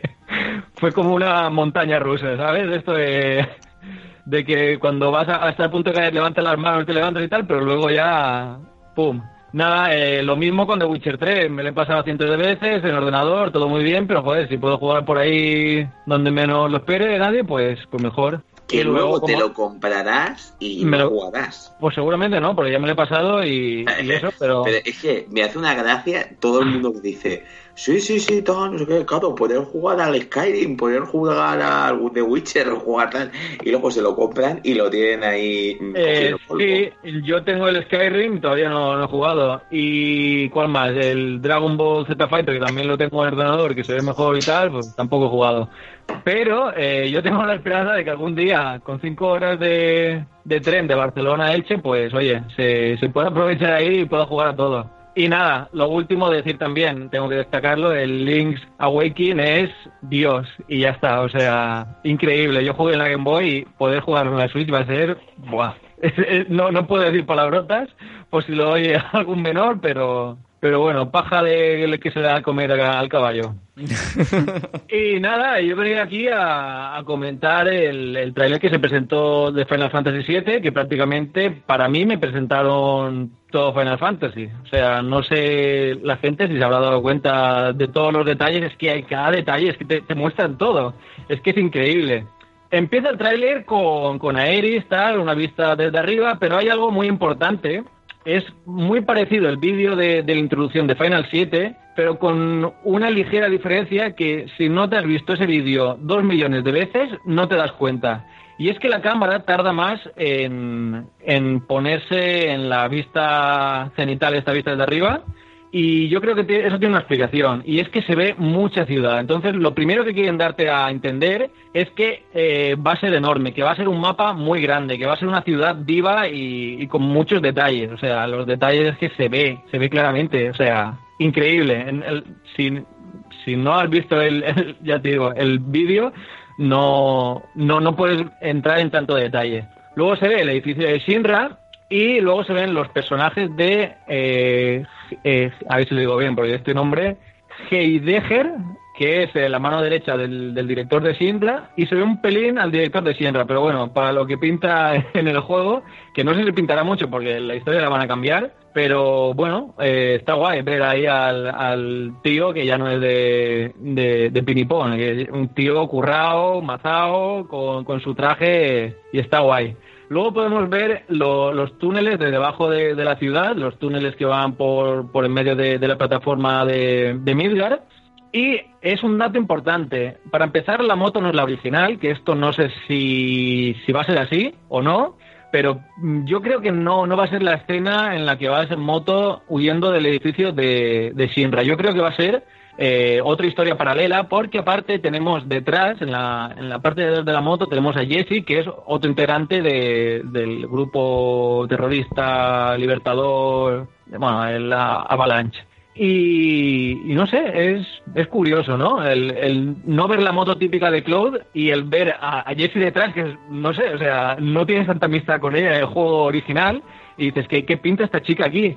Pues parece como que le quieren dar más, protagonismo, como que van a meter una historia, y supongo que ya sé por qué, porque así todo el mundo va a decir que lo del Final 7 Remake es un puto juegazo, cuando constantemente te están metiendo un personaje y luego se lo cargan. O sea, spoiler para todos, quien, quien no se haya jugado al Final 7, que se joda. Y, y yo creo que lo van a hacer así. O sea, la mayoría de juegos que me decís es muy bonito, pero muy triste, eh, ya digo yo, el negro muere al final. Pues eh, Jesse, pues eso es lo que pasa. Que te van a meter constantemente a, a este personaje y luego, pues nada, se, se lo cargan. Eh, se puede ver también Uh, una. Sí, sí, sí, va, va a ser así, o sea. Si no hemos hecho spoiler a nada, ¿eh? No, Eh, pero- Joder, el, el juego lleva 12 años, o sea, si no has jugado al Final 7 y no sabes que Jesse muere, pues lo siento, chaval. Pero yo he escuchado en algún podcast que es posible que ahora cambien cositas de la historia y que en este juego no muera mm, por, por guion, por la historia. mucho. Lo, sino- lo dudo mucho, pero vamos. Dicen que puede ser que cambien algunas cosas. A ver, eso sí que lo he escuchado yo. Ya, ya estoy hablando que en el Final 7 apenas tiene relación, salvo que hablas dos veces con ella, que, yo no sabía ni que era una chica, pensaba que era un tío, con eso ya te digo todo. Pero bueno, que no tiene tanta tanta relación y se la carga en el 7 y tú dices, pues vale, pues adiós, o sea, me la pela.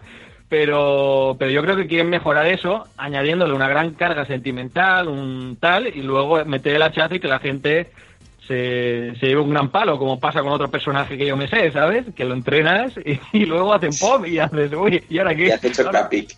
Claro. Pero escucha, te tengo que decir una cosa, es que eh, tienen que meter mm, paja por algún lado. Si lo tienen que dividir en dos, tres partes, eh, Van, a- van a meter muchísimo porque de hecho eh, no vas a salir de Midgar. Entonces Midgar, pues sí, hay una parte bastante importante y vuelve varias veces, pero tampoco es todo el juego. O sea, no sé, Midgar estás ahí, revientas dos reactores y te vas. Que no, que prácticamente es lo que hemos visto en, en el tráiler. O sea, que no sé cómo, cómo lo, harán. Yo diría que van a hacer tres. O sea, si la primera es Midgar nada más, la segunda será el tema de suburbios y ya la, la tercera, pues todo el mapa enorme, la tierra prometida y todo esto. Eh, ¿Por dónde íbamos? Bueno, no sé si está comentando que hay una escena que Jesse le da una, una materia, una de estas básicas, de cura o piro, hielo, y está, está guay. Entonces ahí se ve pues que van a estrechar lazos, ¿no? En Claude y, y esta chica. Luego se puede ver la ciudad que vas caminando, los edificios, se ve también que hay bastantes cosas reventadas.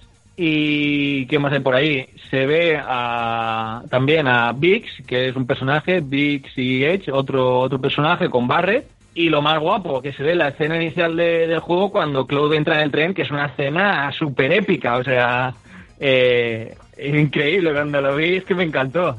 ¿Qué, puede- qué podemos ver más? Eh, pudimos, pudimos ver, joder, no, no sé ya ni hablar. pudimos ver el primer monstruo, el Guard Scorpion, que es una especie de escorpión con metralletas y tal, y con un, un rayo. Y, ¡buah! O sea, es increíble la cantidad de, de partículas que hay ahí, de explosiones, de, de la metralleta de, de Barret. Pues es increíble, o sea, yo vi eso y dije, ¡buah! Eh, se puede ver también el primer encuentro. Bueno, después de cuando reventan el primer reactor también se ve como una especie de reunión, que en el juego original revientas el reactor y es en plan, dispersarse que nos pillan y, no, y no dicen nada más, pero aquí se ve que tiene una pequeña charla motivadora de Barret que, que está guay, ¿sabes? Que hayan añadido cosas.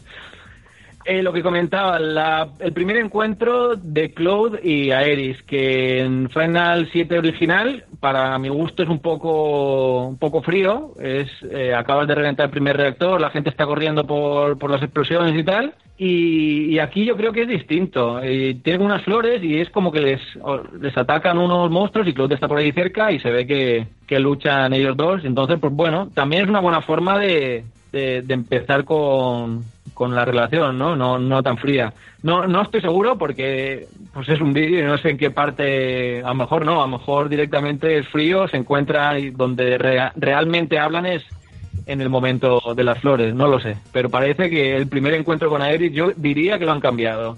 Eh, pudimos ver también los los últimos los ataques el ultimate este el límite de, de Barret y de Claw los, los primeros límites que tienen contra contra el Guard Scorpion y el primer encuentro con Marlene y con Tifa en, en el bar que por cierto el bar está chulísimo aunque no es exactamente igual que el que el del Final Fantasy VII se ve como Cloud se toma un, vaso de, algo, algo amarillo, pis, cerveza, no, no sé lo que será, o, yo qué sé.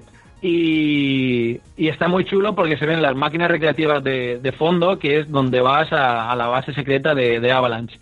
Pero luego están hablando eh, y Cloud y la distribución de- del bar no es exactamente la misma del original, está cambiada, pero bueno, tampoco pasa nada, o sea, se han cambiado todo, que, más me da que cambien el bar. Pero el tema de las máquinas recreativas mola, mola mucho. Aunque en el juego original había una y aquí se pueden ver dos, no, no sé, pero bueno, pequeños datos y pequeñas aclaraciones de, de un loco de- del Final 7. Ya, escucha, eres muy puto friki. O sea, Mm, es que, sé, eh, pero es que lo tuyo ya es enfermedad. Sí, es enfermedad, o sea, que, me Enfermedad, eh, esto tal- y no cual. está diciendo, vaya, vaya enfermo. ¿en qué está Directamente hablando es ahora? que te voy a pagar un psicólogo. O sea, después de aquí te pago el psicólogo porque, tío, pero ¿cómo te sabes todos los puntos, todas las no sé qué? Te acuerdas de todos los putos detalles. Rafa, pero se estuvo haciendo el remake él.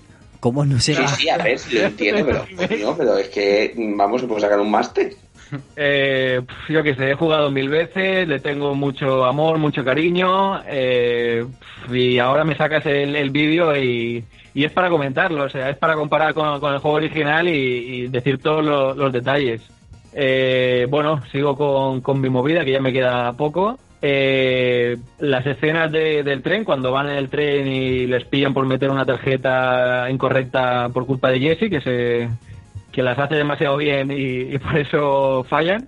Eh, se puede ver eh, una lucha en el tren que supongo que, bueno son eso las medidas de seguridad que, tiene el tren cuando tienes un pase falso se pueden ver otra vez la- las alcantarillas con las que íbamos en moto pero esta vez ya cuando vas a pie a- al segundo reactor Eh, el edificio Sinra es increíble o sea ver la- las escaleras subir o sea las escaleras que suben con los con las cortinas buah es que es increíble o sea cuando vi el edificio de Sinra por dentro y luego, nada más ver las escaleras, en una fracción de segundo se puede ver la, la moto original de Cloud, que, que espero que la coja para salir. Pero bueno, yo que sé, a lo mejor coge la, la otra moto, no, no tengo ni idea, pero yo creo que, que no, que van a meter más escenas de moto en la, en la otra moto con Jesse para explicarte a lo mejor los controles o historias así, y luego te ponen la buena eh, para huir del, del, edificio.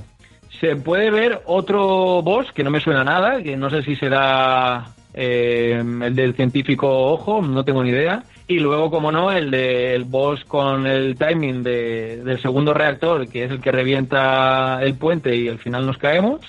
Y como no, para acabar el tráiler, se ve a Sephiroth con, con el pueblo de Nibelheim en, en, en llama, ya no sé ni hablar.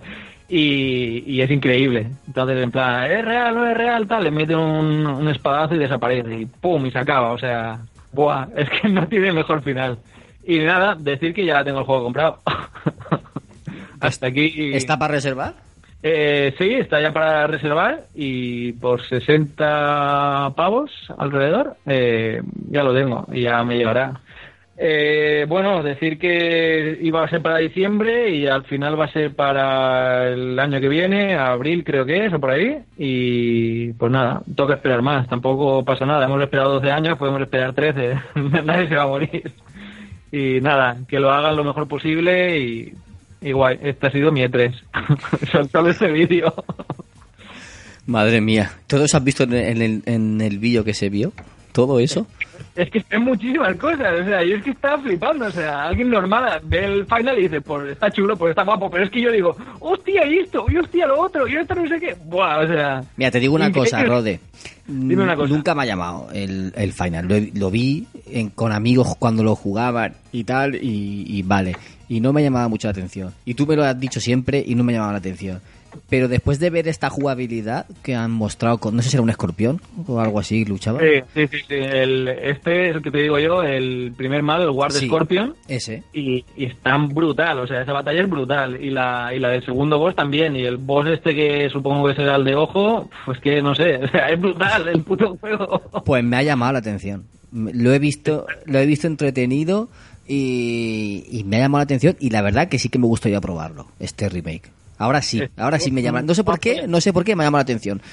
Pero antes no me Yo decía creo que lo, nada. lo más importante del remake este es que lo, lo que comentaba, que han añadido escenas en las que te dan eh, muchos más datos y a lo mejor antiguamente pues no te van a poner tanto texto, que Final Fantasy VII ya tiene mucho texto y muy mal traducido, pues eh, pues tenían que, que arreglarlo de alguna forma. Entonces supongo que han metido mucha cinemática y la historia estará mil o millones de veces mejor contada, incluso con cosas extra que, que te expandan el, el universo. O sea, es que, buah, es que no sé, es que no puedo avanzar más.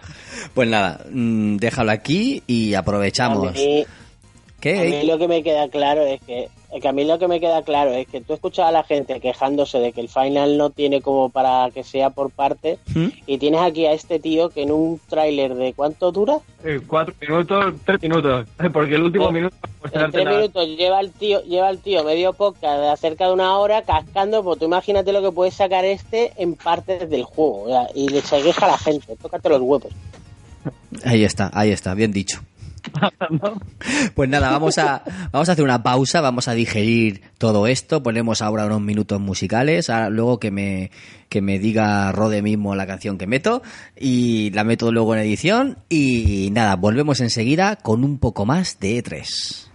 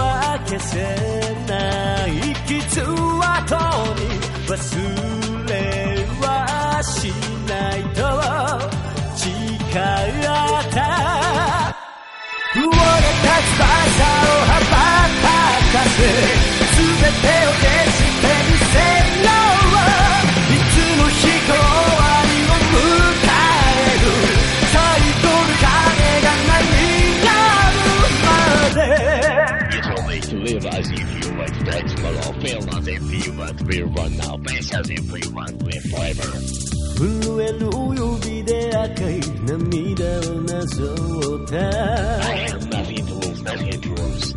儚い思い出が闇に落ちてゆく最後の微笑みが浮か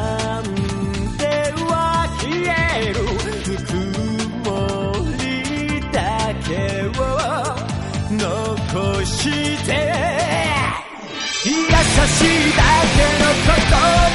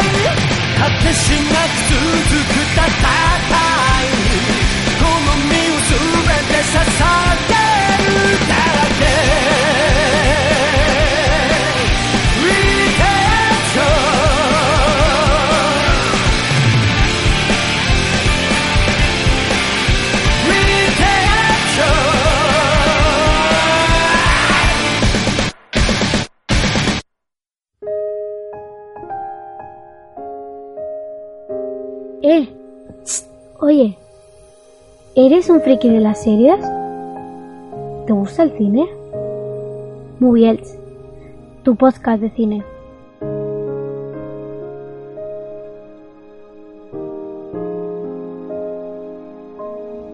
Contacta con Moviels. Síguenos en Twitter en arroba Moviels y búscanos en Facebook como Moviels FM. Moviels, tu podcast de cine en clave social.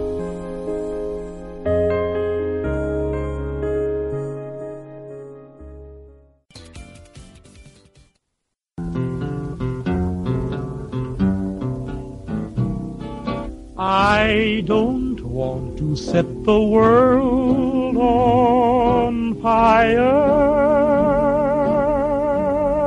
Vamos a bueno, darle los récords. Habitantes del yermo, la situación es muy grave. El invierno is coming. La población está llena de temor. Pero aún queda una esperanza. Desde el refugio 113 seguimos desempacando viejos videojuegos para mantener la cordura. Pueden encontrarnos en iVox o en el extenso páramo del Facebook. Solo tienes que buscar el Refugio 113. Refugio 113. Refugio 113. Búsquennos. Se nos acaba el tiempo. Se calienta la nuque-cola. Qué desastre por Bethesda. Por cierto, vendo Opel Cadet. Está como nuevo, ¿eh?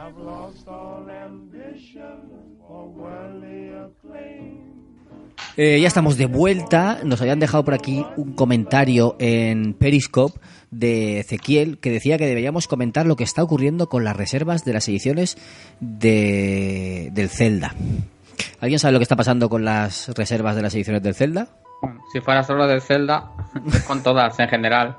Eh, bueno, iba a decir una cosa, pero no, me callo. Pero básicamente lo que hacen es venden pocas y hay gente que las compra, pero luego no las compra para ellos, sino que las compra para revenderlas. Entonces, la de Zelda creo que estaba por 300 euros, la del Cyberpunk por 500 euros. Y prácticamente ya cualquier mierda que anuncie en edición coleccionista, pues ahí tienes a los especuladores Ujú. jodiendo la marrana, pues haciendo negocio. Entonces es un...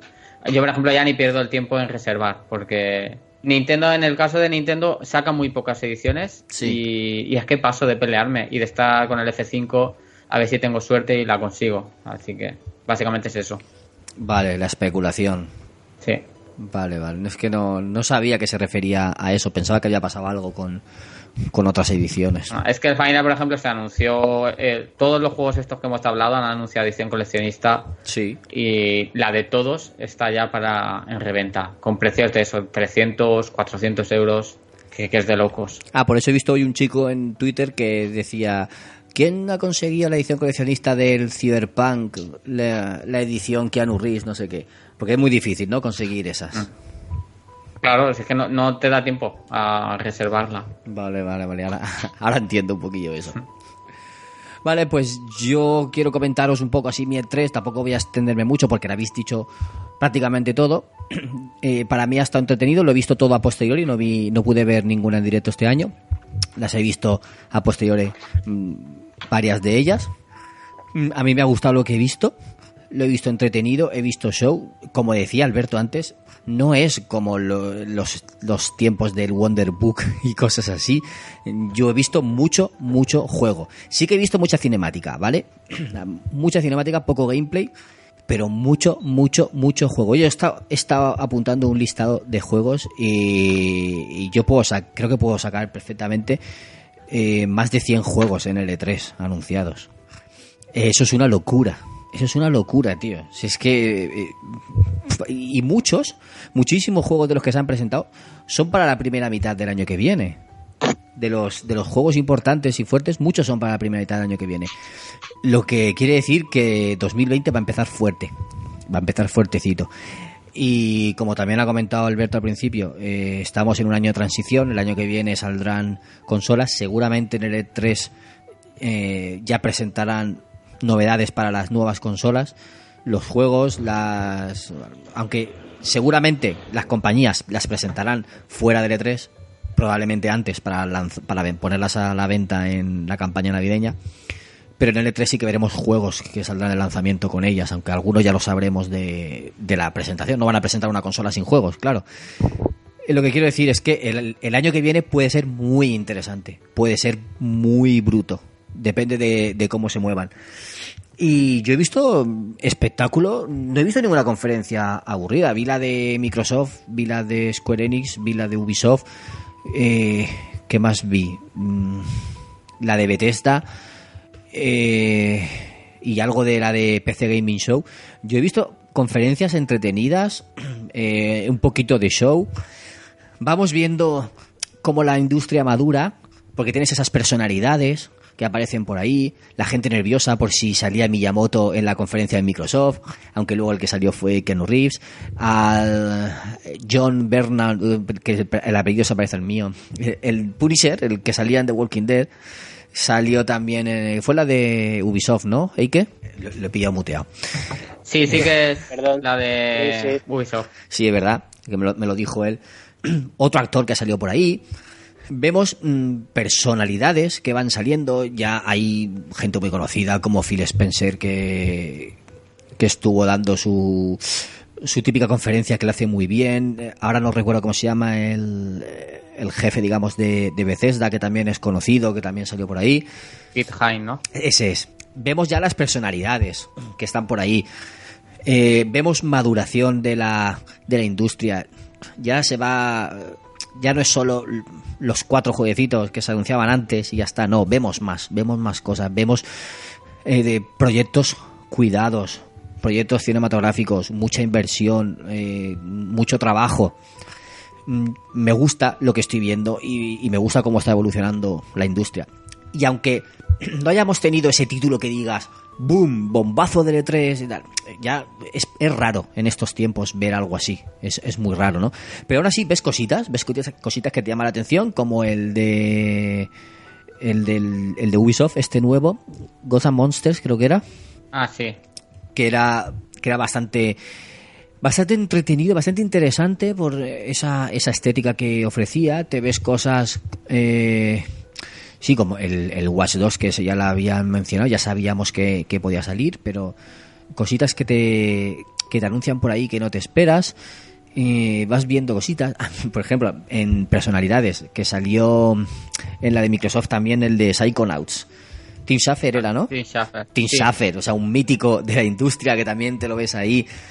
Mm, Luego la, la otra desarrolladora que salió hablando, un poco nerviosa, esta japonesa, que, que hizo gracia también. No sé, me gusta, me gusta ver este rollito. Y, y te ves cómo reviven sagas del pasado como Doom eh, y cositas así.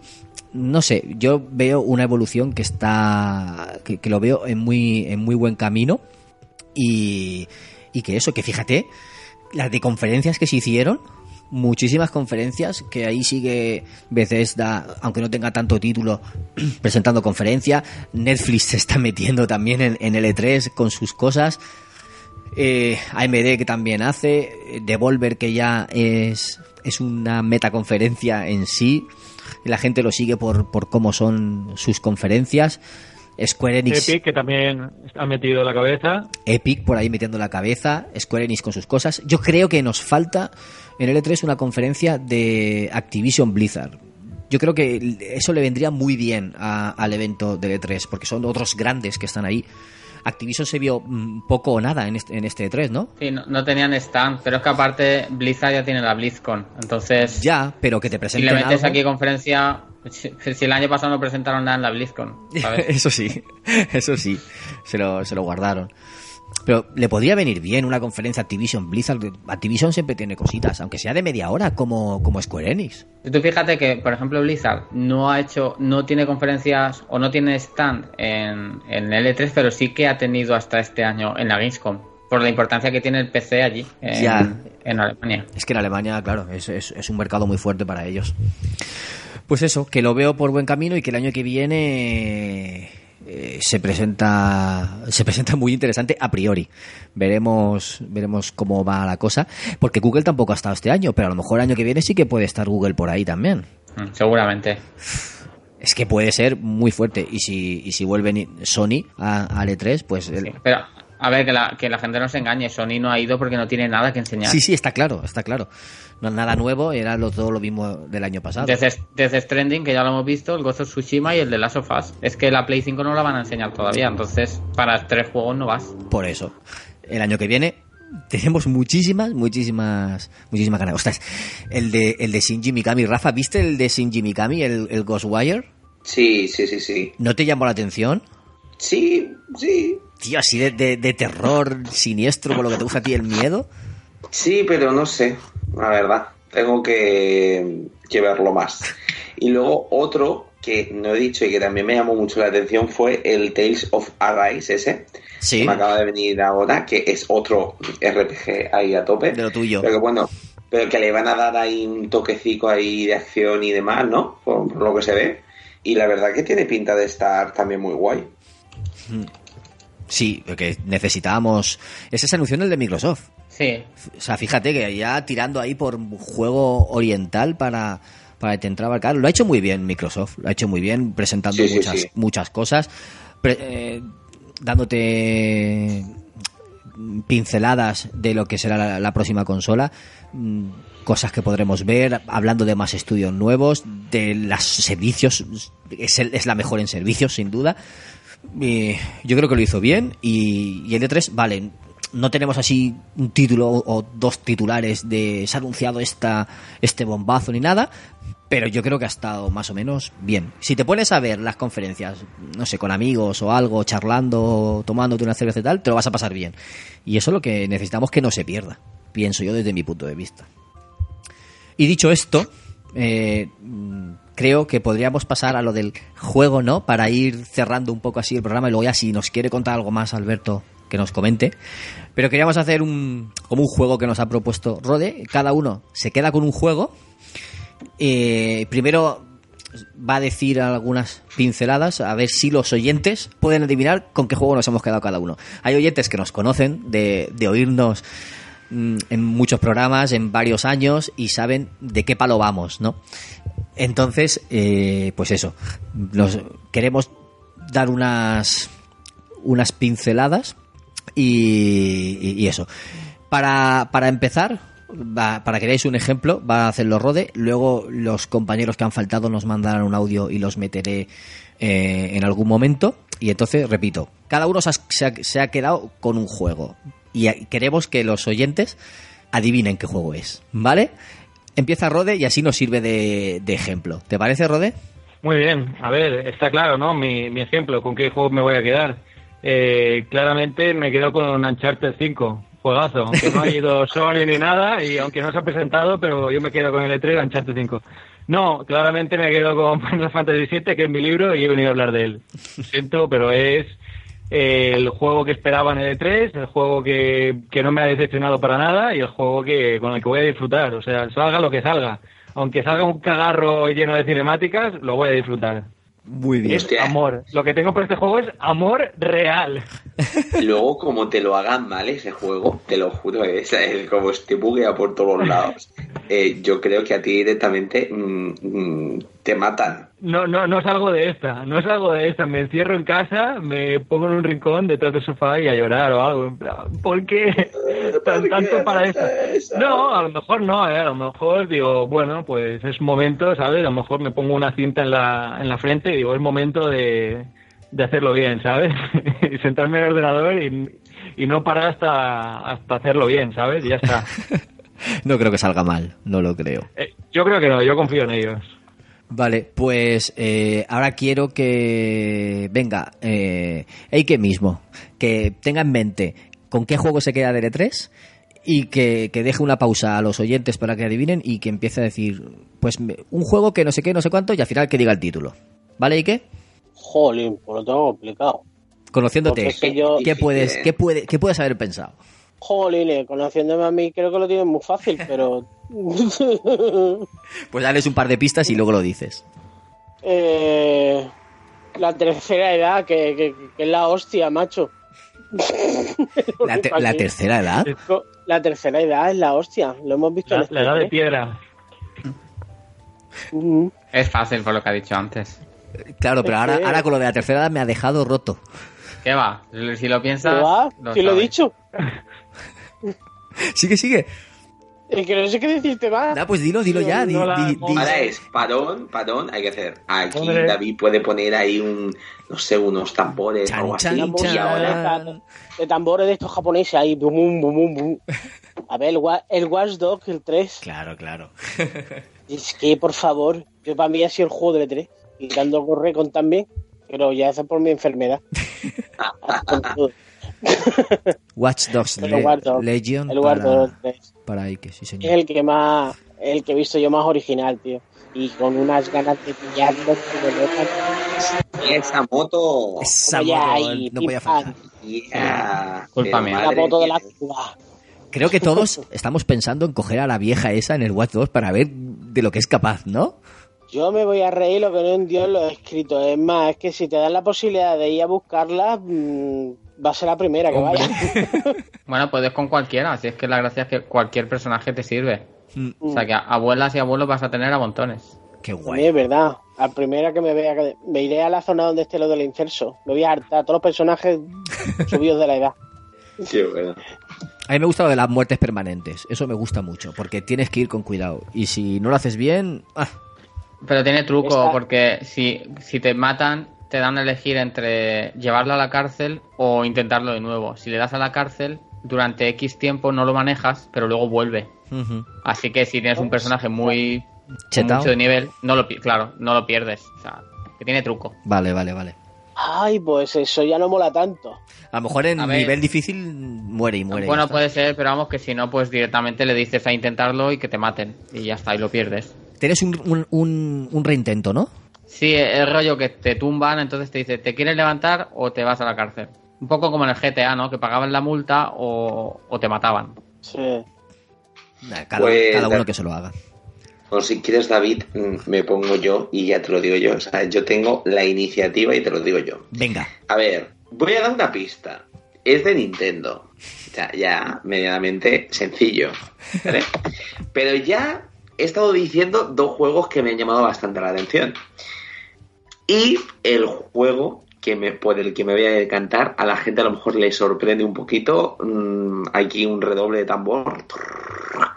Pues me voy a quedar, por mucho que piense la gente y diga, madre mía de Dios, Pero, me Rafa, quedo con... eh, eh, eh, pero di ¿Qué? alguna pista en plan, vale, Nintendo. pistola. A De ver, Nintendo el es muy- personaje, sí, a ver, el personaje Alguna pista, es... no lo digas. eh, voy a dar más venga. El personaje mm, va de verde. puede ser. Bueno. ¿Y de, y de azul? O, o ha ido de verde también, también va de verde y azul, también va de verde y azul. Uy, uy, uy, uy, uy, Sí, uy. de verde y azul, tiene un arma que utiliza en contra de los enemigos. eh, mm, tiene ya varias, varios, mm, varias sagas, no muchas, pero tiene. ¿Te digo ya cuál es o no? Dímelo, Rafa. Aunque creo que ya lo sé. A ver, me quedo con Luigi's Mansion. Oh. Luigi's Mansion 3, For the Life and for the People. Sí. La gente pensaba que iba a decir el Zelda, Pues sí. no, os he troleado. ¿Por qué me quedo con Luigi's Mansion? Porque es maravilla pura. Eh, escucha, sigo jugando a Luigi's Mansion 1. Me encanta jugarlo. De hecho, me puse a jugarlo con mi novia y este lo disfrutaré como tres veces más. Y escucha, he dicho que me lo compraría de salida. O sea, yo, el gamer rata, ¿sabes? ¿Qué más? Si ya os lo he dicho. O sea, os lo he dicho nada más decir que me lo iba a comprar.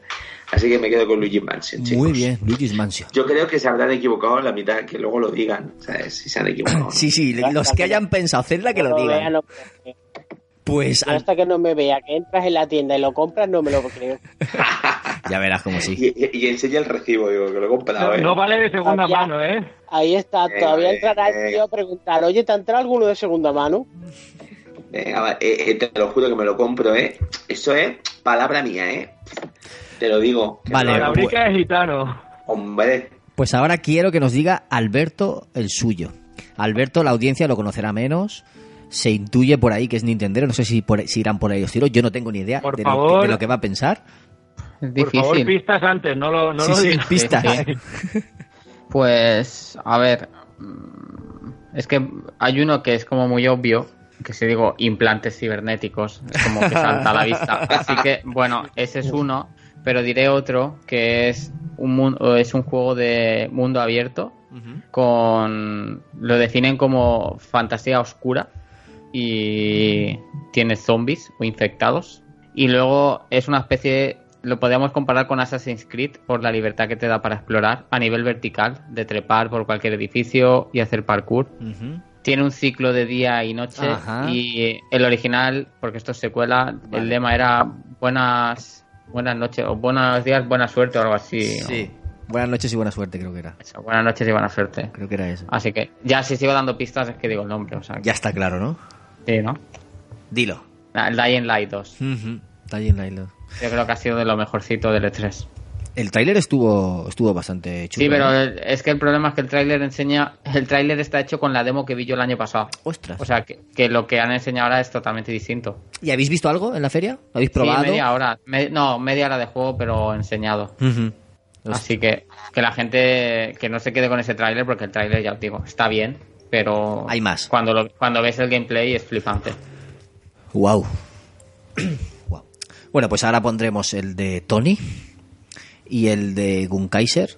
A ver si lo hacen bien. Y si nos manda Warclaim también. Hola chicos, ante todo pediros mil disculpas por no poder estar. Ya sabéis, los quehaceres de- del mundo mundano es así y al final no he podido estar. Y bueno, en principio, mis impresiones de este 3 ha sido que realmente Microsoft ha aprovechado su oportunidad. Ya sé que el año pasado me tacharon muchos amiguetes de que igual había tirado demasiadas cosas encima de, de Microsoft. Pero bueno, este año yo creo que han aprovechado la oportunidad. Ha sido una conferencia de ellos en, en exclusiva, me parece, que han aprovechado para presentar muchísimas cosas y hemos visto cosas muy alucinantes. Sobre todo hay un momento que para mí es el de la feria, que es el que pf, seguro que lo sabéis, seguro que sabéis de lo que estoy hablando y seguro que mis compañeros ya lo han comentado hasta, hasta la saciedad, ¿no? Momento Keanu Reeves creo que es el momento más increíble de toda la conferencia donde encontramos a un tío metido en el tema, metido en la fantasía de los videojuegos, metido en el momento y celebrando celebrando eh, eh, la presentación de, de Cyberpunk que es es vamos desarrollado por CD Projekt que puede ser pues una pasada de juego. Vamos para mí eso es lo que es mi impresión de este 3. ¿no? Lo resumiría en ese par de momentos, conferencia de, de Microsoft, presentación de Cyberpunk, eh, Keanu Reeves en el escenario. Para mí eso ha sido lo más, lo más destacado, para mí lo que más me ha gustado. Sí, hay muchísimo más, pero me quería quedar con algo en concreto y creo que eso es lo que, lo que más me ha gustado. Seguro que habéis hablado de ello, pero vamos, me lo imagino. Pero bueno, eh, sobre todo eso, va a ser un juego increíble. O sea, tiene un aspecto brutal. Esto de los implantes cibernéticos me recuerda mucho a Deus Ex, pero es otro toque, es otro desarrollador, es otro... puede, puede ofrecer muchas cosas, además viendo de la mano que viene, puede ser brutal. Yo creo que ha sido, ha sido la oportunidad que, que, que la conferencia ha aprovechado de presentarlo ellos en exclusivo, o sea, presentarlo ellos viendo que no estaba PlayStation para que realmente su conferencia incluso tuviera más fuerza. sí que es verdad que, que, esta vez ha confirmado lo que, lo que todo el mundo sabíamos, que realmente los estudios que estaba trabajando Microsoft de, de forma exclusiva han sacado más juegos, se han presentado muchísimo más, es mucho más grande, evidentemente, lo que tienen entre manos. Y ya nos hablen de, de, de Scarlett, que ya está por ahí, y eso a cualquiera ya le, le motiva y le viene arriba, ¿no? En principio, ese es mi resumen. Resumiría, para mí el E3 ha sido Microsoft, claramente, ha aprovechado la oportunidad de que no estaba Sony, y bueno, eso es lo que yo veo. No sé cómo lo habrán visto mis compañeros, pero yo lo veo así. Un saludo a todos y un abrazo a toda, a toda esa peña oyente nuestra. Un abrazo. Sobre todo pido disculpas por no poder estar. Pero bueno, yo en principio quedarme con un juego, joder, es muy complicado. O sea, que aquí podíamos habernos pegado, escupidos en los ojos y esas cosas para poder sacar un juego. Pero bueno, al lío. Y igual con las pistas que doy enseguida lo sacamos todos.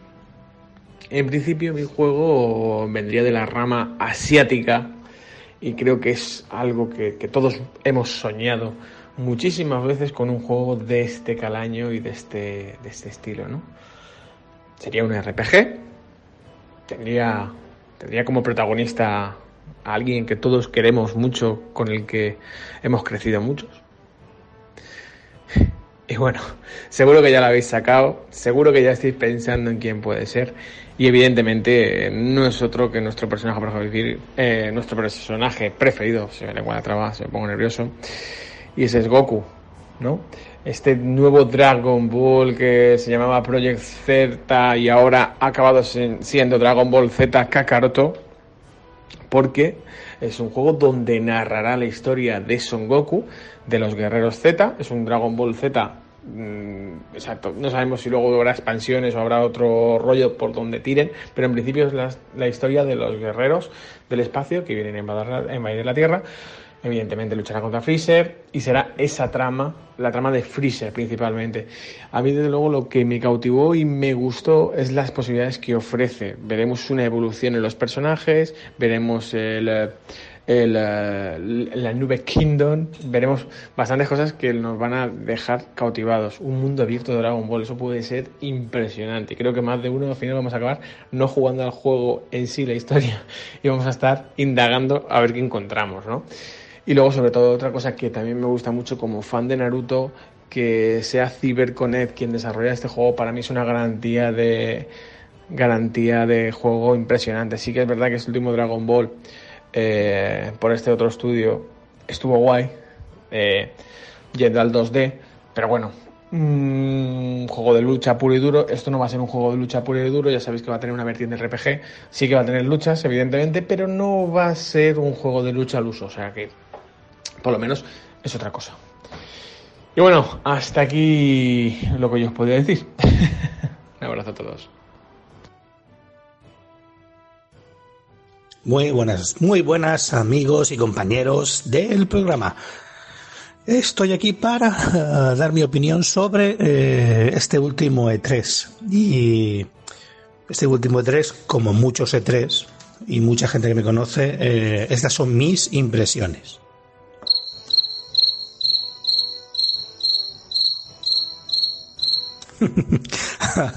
es todo el mundo que me conozca y que lo sabe sabe que los E3 no son lo más eh, esperado por mí en, en, el, en el año, ¿no? Por diferentes motivos rápidos que os voy a comentar. El primero es que no suelen, o sea, los acabados de lo que suelen presentar nunca son lo que al final acabamos comprando. Con lo cual, eh, está bien. Luego, últimamente, ya los grandes eventos eh, les está pasando una cosa, ¿no? Se están disolviendo porque cada compañía quiere tener su momentazo, su boom publicitario, cosa que tiene su lógica, y empiezan a hacerse eventos cada uno por su lado. Por ejemplo, Sony este año no se ha presentado en el E3.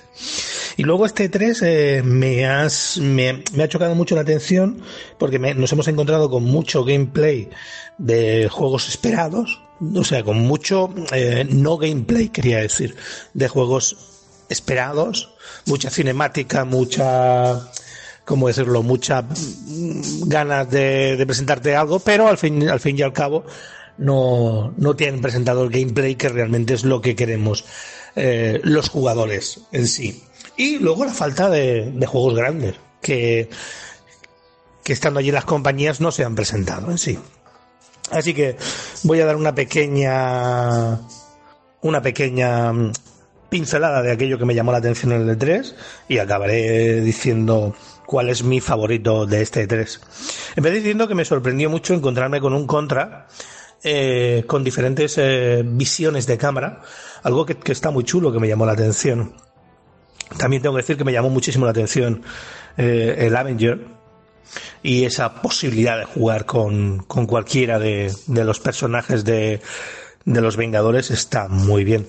Otro de los juegos que me sorprendió, que me llamó mucho la atención, fue el proyecto de la Bruja de Blair.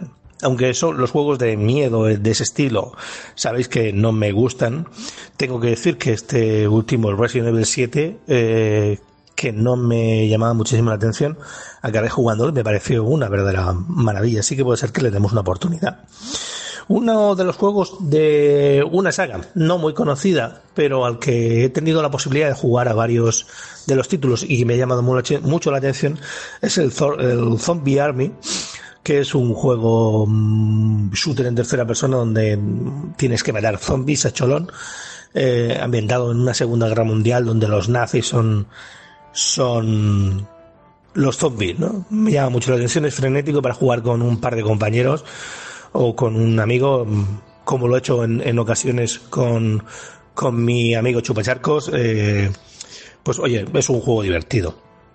Luego hay algo, bueno, Gorrecord, los Gorrecord, que no era muy fan, pero tengo que decir que desde el último eh, me llamó mucho la atención, me pareció algo muy, muy, ¿cómo decirlo? Muy original y la verdad es que, oye, pues me he hecho fan de los Gorrecord, cosa que no lo era antes. Una de las cosas que sí que me sorprendió muchísimo fueron pequeñas eh, revelaciones. No todos querían, como ya os he dicho antes, ese momento de gloria, ¿no?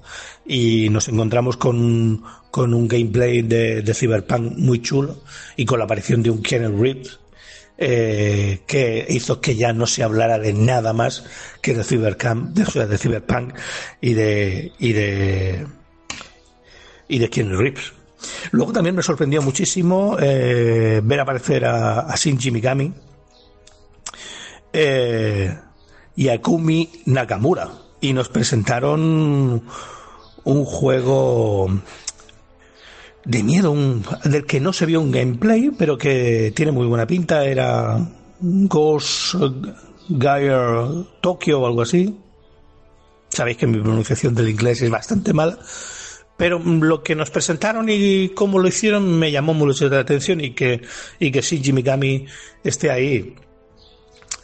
Eh, ¿Qué tengo que decir? Que los Evil Within a mí me gustaron muchísimo. Pues oye, mm, si sigue esa mm, locura de su mente, puede salir un, un juego muy, muy interesante. Y ya por último, para, para terminar, diré que entre los favoritos míos de este 3 estaría Watch, Watch Dog Legion. Tengo que decir que Watch Dog es una, una franquicia que me gusta, a pesar de que tienen sus fallos. El primero no acabó siendo lo que yo esperaba cuando salió, pero acabó gustándome mucho.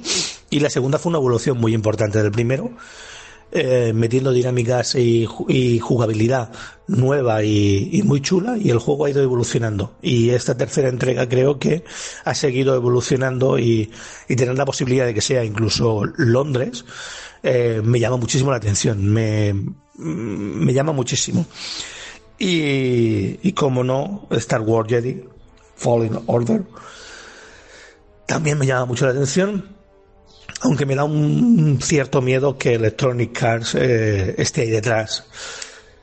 A pesar de que lo ha hecho bastante bien con los con los Battlefront, no acabaron siendo lo que a mí me hubiera gustado o lo que yo esperaba que fuera Battlefront, aunque no lo hicieron mal a nivel técnico y gráfico. Pero les faltó muchas cosas y pasa lo de siempre, que la vela es la vela. Así que yo voy a ser totalmente diferente a mis compañeros y no voy a dar un favorito, diré que son dos, Watch Dogs y Star Wars. Eso es con lo que me quedo de L3, todo esto que os acabo de decir, y que mis favoritos son dos. Cosas que mis compañeros no han hecho, pero yo, como soy un Kaiser, el magneto de las ondas, pues ahí lo dejo. Así que, adiós.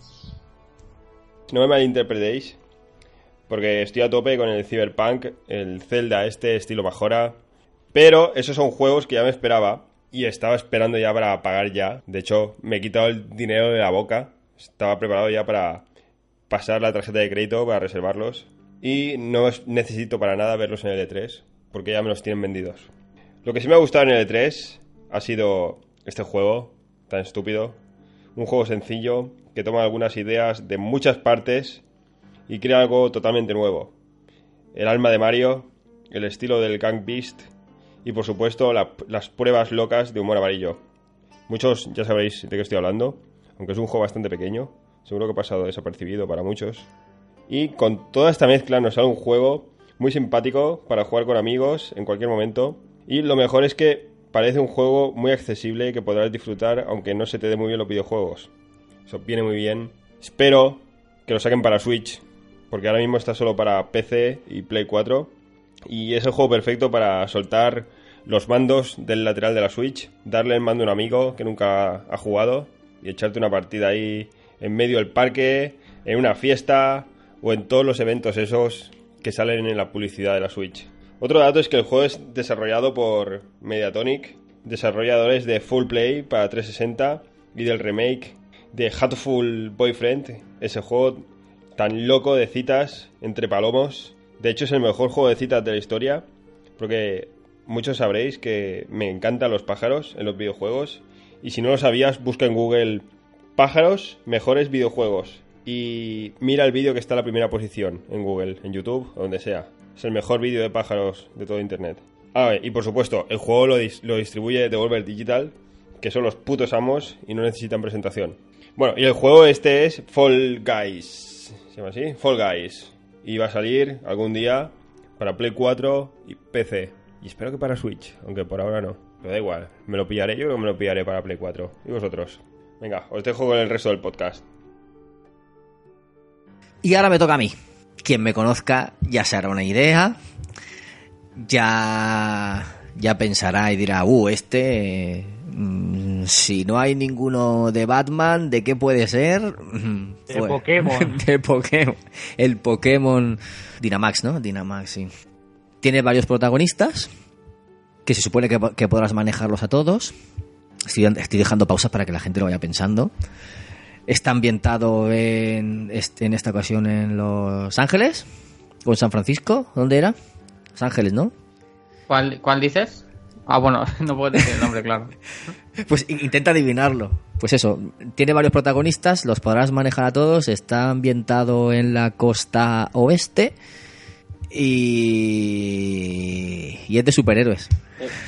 Ah, joder. decir. Pero, macho, si es que ya. Es muy fácil. El Marvel Avengers, sí. A mí sí que me ha gustado. Yo lo defiendo. Lo voy a defender porque la gente lo ha visto muy vinagre y, y a mí me ha gustado. Yo creo que pueden poner después trajes igual que hicieron en los Ultimate Alliance y puede ser a lo mejor intercambiarlos. Mm, Lo veo muy interesante. Yo creo que tiene posibilidades lo de lo que decía, de poder coger las habilidades de uno y otro. No sé si recordáis uno antiguo de de parecido, ¿no? El, el X-Men Legends, bueno, era otro de, de esa época, que te hacían misiones para cada personaje, ibas con con Coloso, creo que era cu- cuando tenías que destruir, luego ibas con otro para hacer otro tipo de misiones. Yo creo que a lo mejor pueden hacer algo así, aunque si, si dicen que van todos juntos todo el tiempo, mm, ya veremos. Es que todavía no se sabe mucho. Pero a mí los, los diseños no- para mí no son un problema, los modelados de los personajes. Sí que he visto un fallo en que vayan sin máscaras, como las películas. Las películas van sin máscaras porque son actores y, y quieren que se les vea la cara. Pero en el juego son superhéroes y tienen que ir con máscaras, como Spider-Man. Como hicieron con Spider-Man. Entonces, que piensen en ello, simplemente poniéndole las máscaras, ya te va a dar igual la cara que tenga cada uno cuando, cuando eso.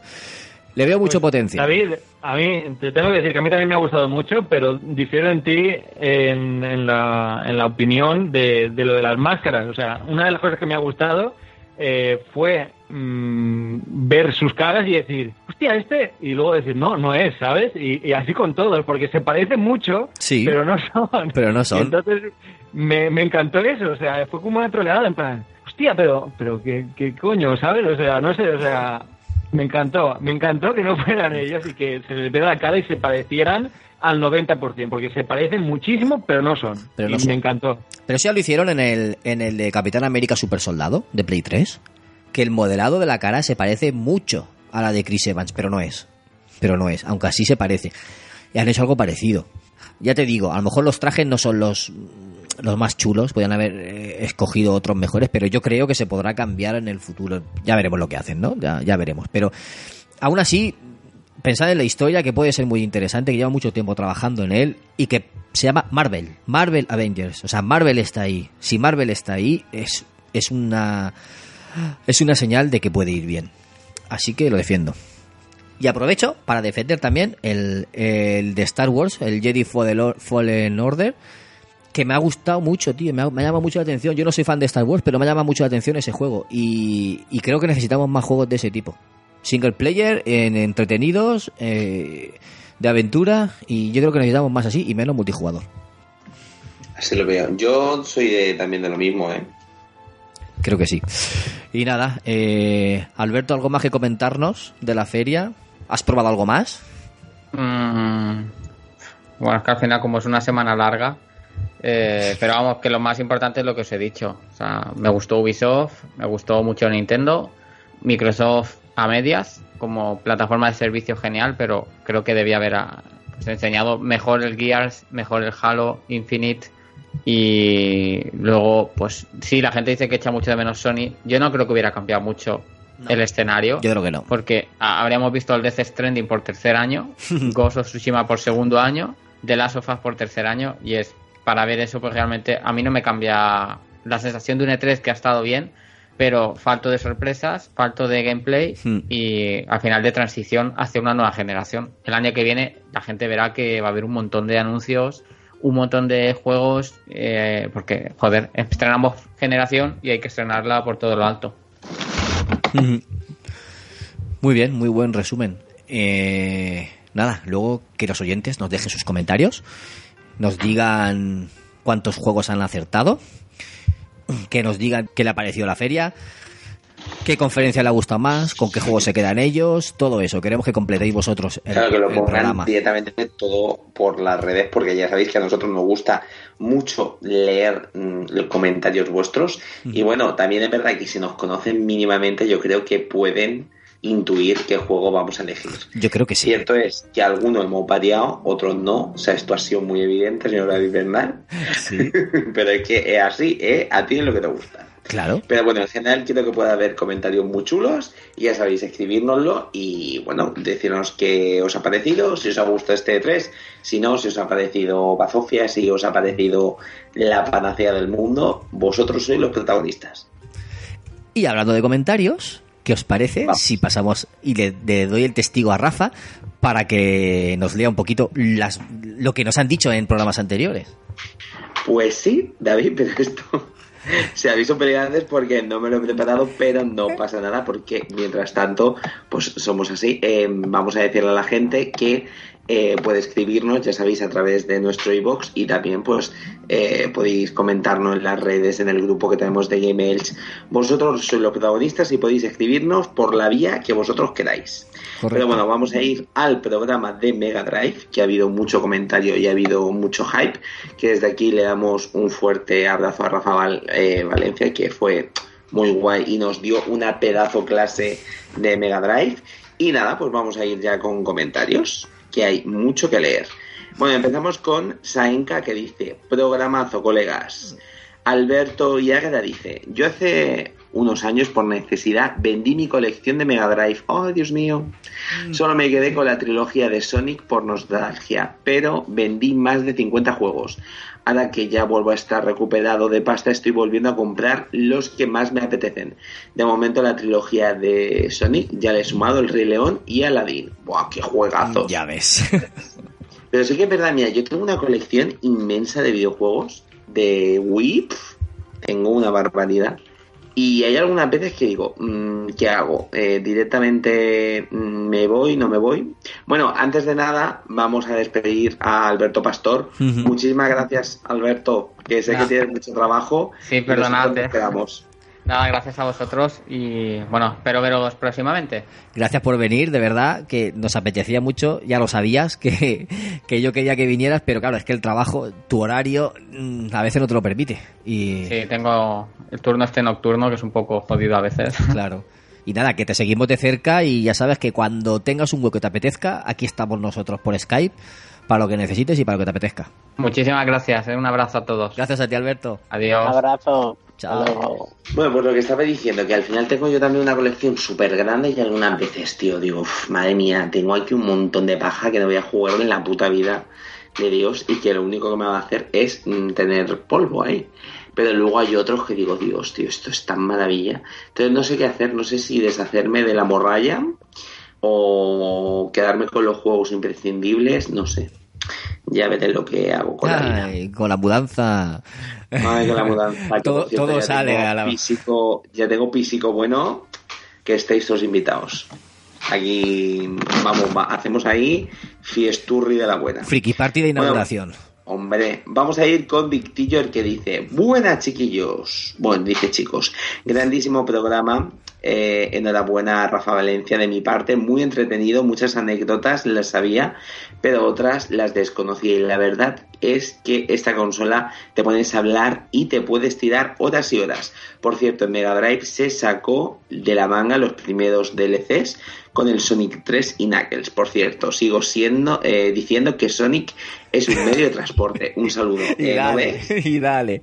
Es que Victillor, esta, es que Victillor es el único que tiene un poco de raciocinio. O sea, es Victillor tiene que estar en este podcast y no vosotros que no decís que Sonic no es un medio de Victillo eres Team Rafa. Por cierto, que no sé si lo dijimos mm, bien en el programa anterior, pero Rafa Valencia es de Rejugando, es el, el director de Rejugando y también colabora con, con el pulpo frito. Y no sé si está en algún sitio más, pero bueno, que lo comentamos por ahí, pero a lo mejor la presentación se nos pasó por las prisas y eso, que lo sepáis. Y ahí que ahora colabora con él cuando puede, graba rejugando y jugando y ahí está, ¿no, Ike? Oh, sí. No tanto Oh. como quisiera, porque últimamente, macho, con lo de la vuelta al curro y tal, he estado más liado que, la- como dice Rode, como la pata de un romano. y que a ver si me puedo, ¿cómo se dice? Bueno, a ver si me puedo cal- calmar los horarios y toda la tontería que llevo encima. Ay. Pero sí. Bueno, seguimos también con más comentarios ahora de Bunny Cronenberg, que nos dice, esta vez sin parrafones, con enjundia y con la peñita a tope hablando de épocas míticas. ¿Qué más se puede pedir? Eso sí, se me, se me cayó un poco el mito de Gun Kaiser su confusión relativa a Sonic. Esa voz experimentada y reflexiva está hecha para cantar alabanzas del atleta azul por antonomasia del mundo de los videojuegos, aunque luego mi mitomanía gunkaiseriana recuperó de nuevo el estatus al escuchar flashback de su boca. Por último, deciros que la mini cae sí o sí y que el primer vicio será para el Eternal Champion, ¿no ves? Eternal Champion for the Power. ya ves. Gracias por otro gran programa y seguid así. Eh, Carlos Mínguez de Diego dice: ¿De Pocahontas de Mega Drive no se acuerda nadie o qué pasa aquí? ah, y Forgotten Wars, juegazo. Pues te lo juro, voy a buscar ahora mismo Pocahontas Mega Drive porque. eh, Yo no lo recuerdo, ¿eh? no lo recuerdo. Yo Pues sí, Pocahontas Mega Drive está aquí. Hostia. Hostia, pues tiene Ahora, ahora que lo dice, ahora que veo las imágenes en Google, yo esa portada la he visto más de una vez. Sí, Y, yo lo- no. y los gráficos son bastante buenos, ¿eh? Así tiene ahí un nivelazo. Has oído al lobo yaudo. O sea, está ahí con las canciones, aquí el lobo y todo esto. Oye, pues tiene pintaca, ¿eh? Tiene pintaca y llevada a la Pocahontas puede estar guay. Bueno, tenemos ahora a Asekatot que dice... Yo de chiquilla amaba los videojuegos de Sega. Creo que la gente necesitaba asociar la consola con una mascota, así como Nintendo se asociaba con Mario. Cuando jugué, justamente empecé con Sonic. Eran encantadores los gráficos, los escenarios, la música. Y con respecto al sonido de lata, me encantaba el juego y los sonidos de Streets of Rage. Fui una chicuela muy feliz en esos tiempos, aunque yo no la tuve. Hostia, a mí me pasó lo mismo. Siempre le robaba la consola a un primo friki que tuvo muchísimas consolas. Muchas, graci- eh, muchas gracias y felicidades por su podcast. Y dices, "Mm, esos signos de interrogación en realidad eran emojis. Y pone ahí. Y tú le dices, no pasa nada, no te preocupes. Y dice, mira que no suelo responder aquí con emojis, pero me emocionaron tanto que puse suspiros. Pues oye, por la verdad que es muy bonito. Muchísimas gracias. Además, no recuerdo que a Secatot nos escribiera, así que, pues mira, tener gente nueva por aquí escribiéndonos, es, vamos, súper de agradecer. Y luego vamos a ir con otro comentario que es el último, que es de Benaventus Kruenstein. Kruenstein. Dice, consolón, yo la vi y la jugué por primera vez allá por el 92, con tan solo nueve añitos en casa de un amigo que se la trajeron por Reyes. Era una consola que impresionaba, de veras no hubo chaval que no fuese a jugar a casa. Hostia, esto me ha pasado a mí más de una vez. ¿A que sí? Y, de- y no quedaré absorto con lo que salía de la pantalla. Ver el Super Hand On en movimiento ante tus ojos en aquellos años me dejó tan impresionado que me ha marcado profundamente mi vida. Dice, claro, yo solamente tenía una clónica de los de la 2600 Del Atari. Del Atari. Aunque sí que hubo alguno que me marcó de verdad, aparte del sempitierno y rapidísimo colorido Sonic, fue el Street of Rage que tuvo mi primo. El día que vi aquel juego en el salón de su casa, bueno, me quedé estupefacto. Aquellas calles en penumbras de gráficos impresionantes, con un glorioso Adam repartiendo codazos a todo Cristo, con una música de fondo increíble, me hicieron creer realmente que aquello era tan genial como una máquina arcade. Eh, sistema inmortal de aquella época irrepetible. Podría decir muchos juegos que me impresionaron, pero por eso mismo no voy a decir ninguno más, por no, por no alargarme demasiado. Gran programa y gracias por lo que hacéis. Le alegréis a uno el día. Oye, pues mira, te lo digo, me alegras que me digas que te ha alegrado, que te alegra que te alegre. Y a, y a mí me alegra ver estos me alegra ver estos nombres nuevos que no son los que habitualmente escriben, que se hayan animado a escribirnos porque les ha llamado la atención el programa. Eso a mí me alegra mucho y se lo agradezco de verdad. La verdad es que sí, eh, porque es lo que te digo, al final eh, este programa lo hacemos también, pues un poquito pues, para que la gente también pueda opinar, pueda ver, mm, crea nuestras impresiones, vea lo que nosotros digamos, lo que sea. Y bueno, y que siempre haya gente nueva y gente que quiera aportar algo al programa, pues ya sabéis que estáis más que invitados. Y bueno, y con esto termina la sección de comentarios. Muchas gracias por ellos. Esperamos vuestros comentarios y bueno, solamente queda despedir el programa, David. Pues nada, vamos a despedirlo de forma rápida y venga, vamos a un saludo rápido a la gente. Rode, nos vemos otro día. Nos vemos otro día, más y mejor. y que nos vemos la semana que viene, si Dios quiere. Bueno, yo espero que quiera, por lo menos por mi parte. Venga, un abrazo. Y Rafi, nos vemos la semana que viene, que espero que estemos todos y hagamos el final de temporada, por fin. Sí, sí, el fin de... Bueno, alguna píldora a lo mejor saldrá por ahí. Yo creo que sí, alguna pildorilla. Sí, después, después de cerrar la temporada saldrá alguna cápsula, alguna píldora, algo, algo saldrá por ahí en verano porque nos está llegando material que tendremos que sacar. Así que eso. Ay, a ver si me llega en un juego que yo quiero catar. Ay, como lo cate yo. Como lo cate, se va a enterar aquí Dios Cristo. Hoy nos ha llegado, por ejemplo, el juego este, el No Game Over, un juego de cartas que parece un videojuego, un juego de cartas inspirado por el mundo de los videojuegos. Y hay que probarlo de hacer análisis. Y que, por cierto, aviso, aviso a los oyentes, ahora que estamos al final del programa. Ese juego que nos han mandado, después lo sortearemos entre los oyentes y seguidores de nuestras redes sociales. Así que estad atentos, que durante el verano o, o en septiembre haremos el sorteo para vosotros.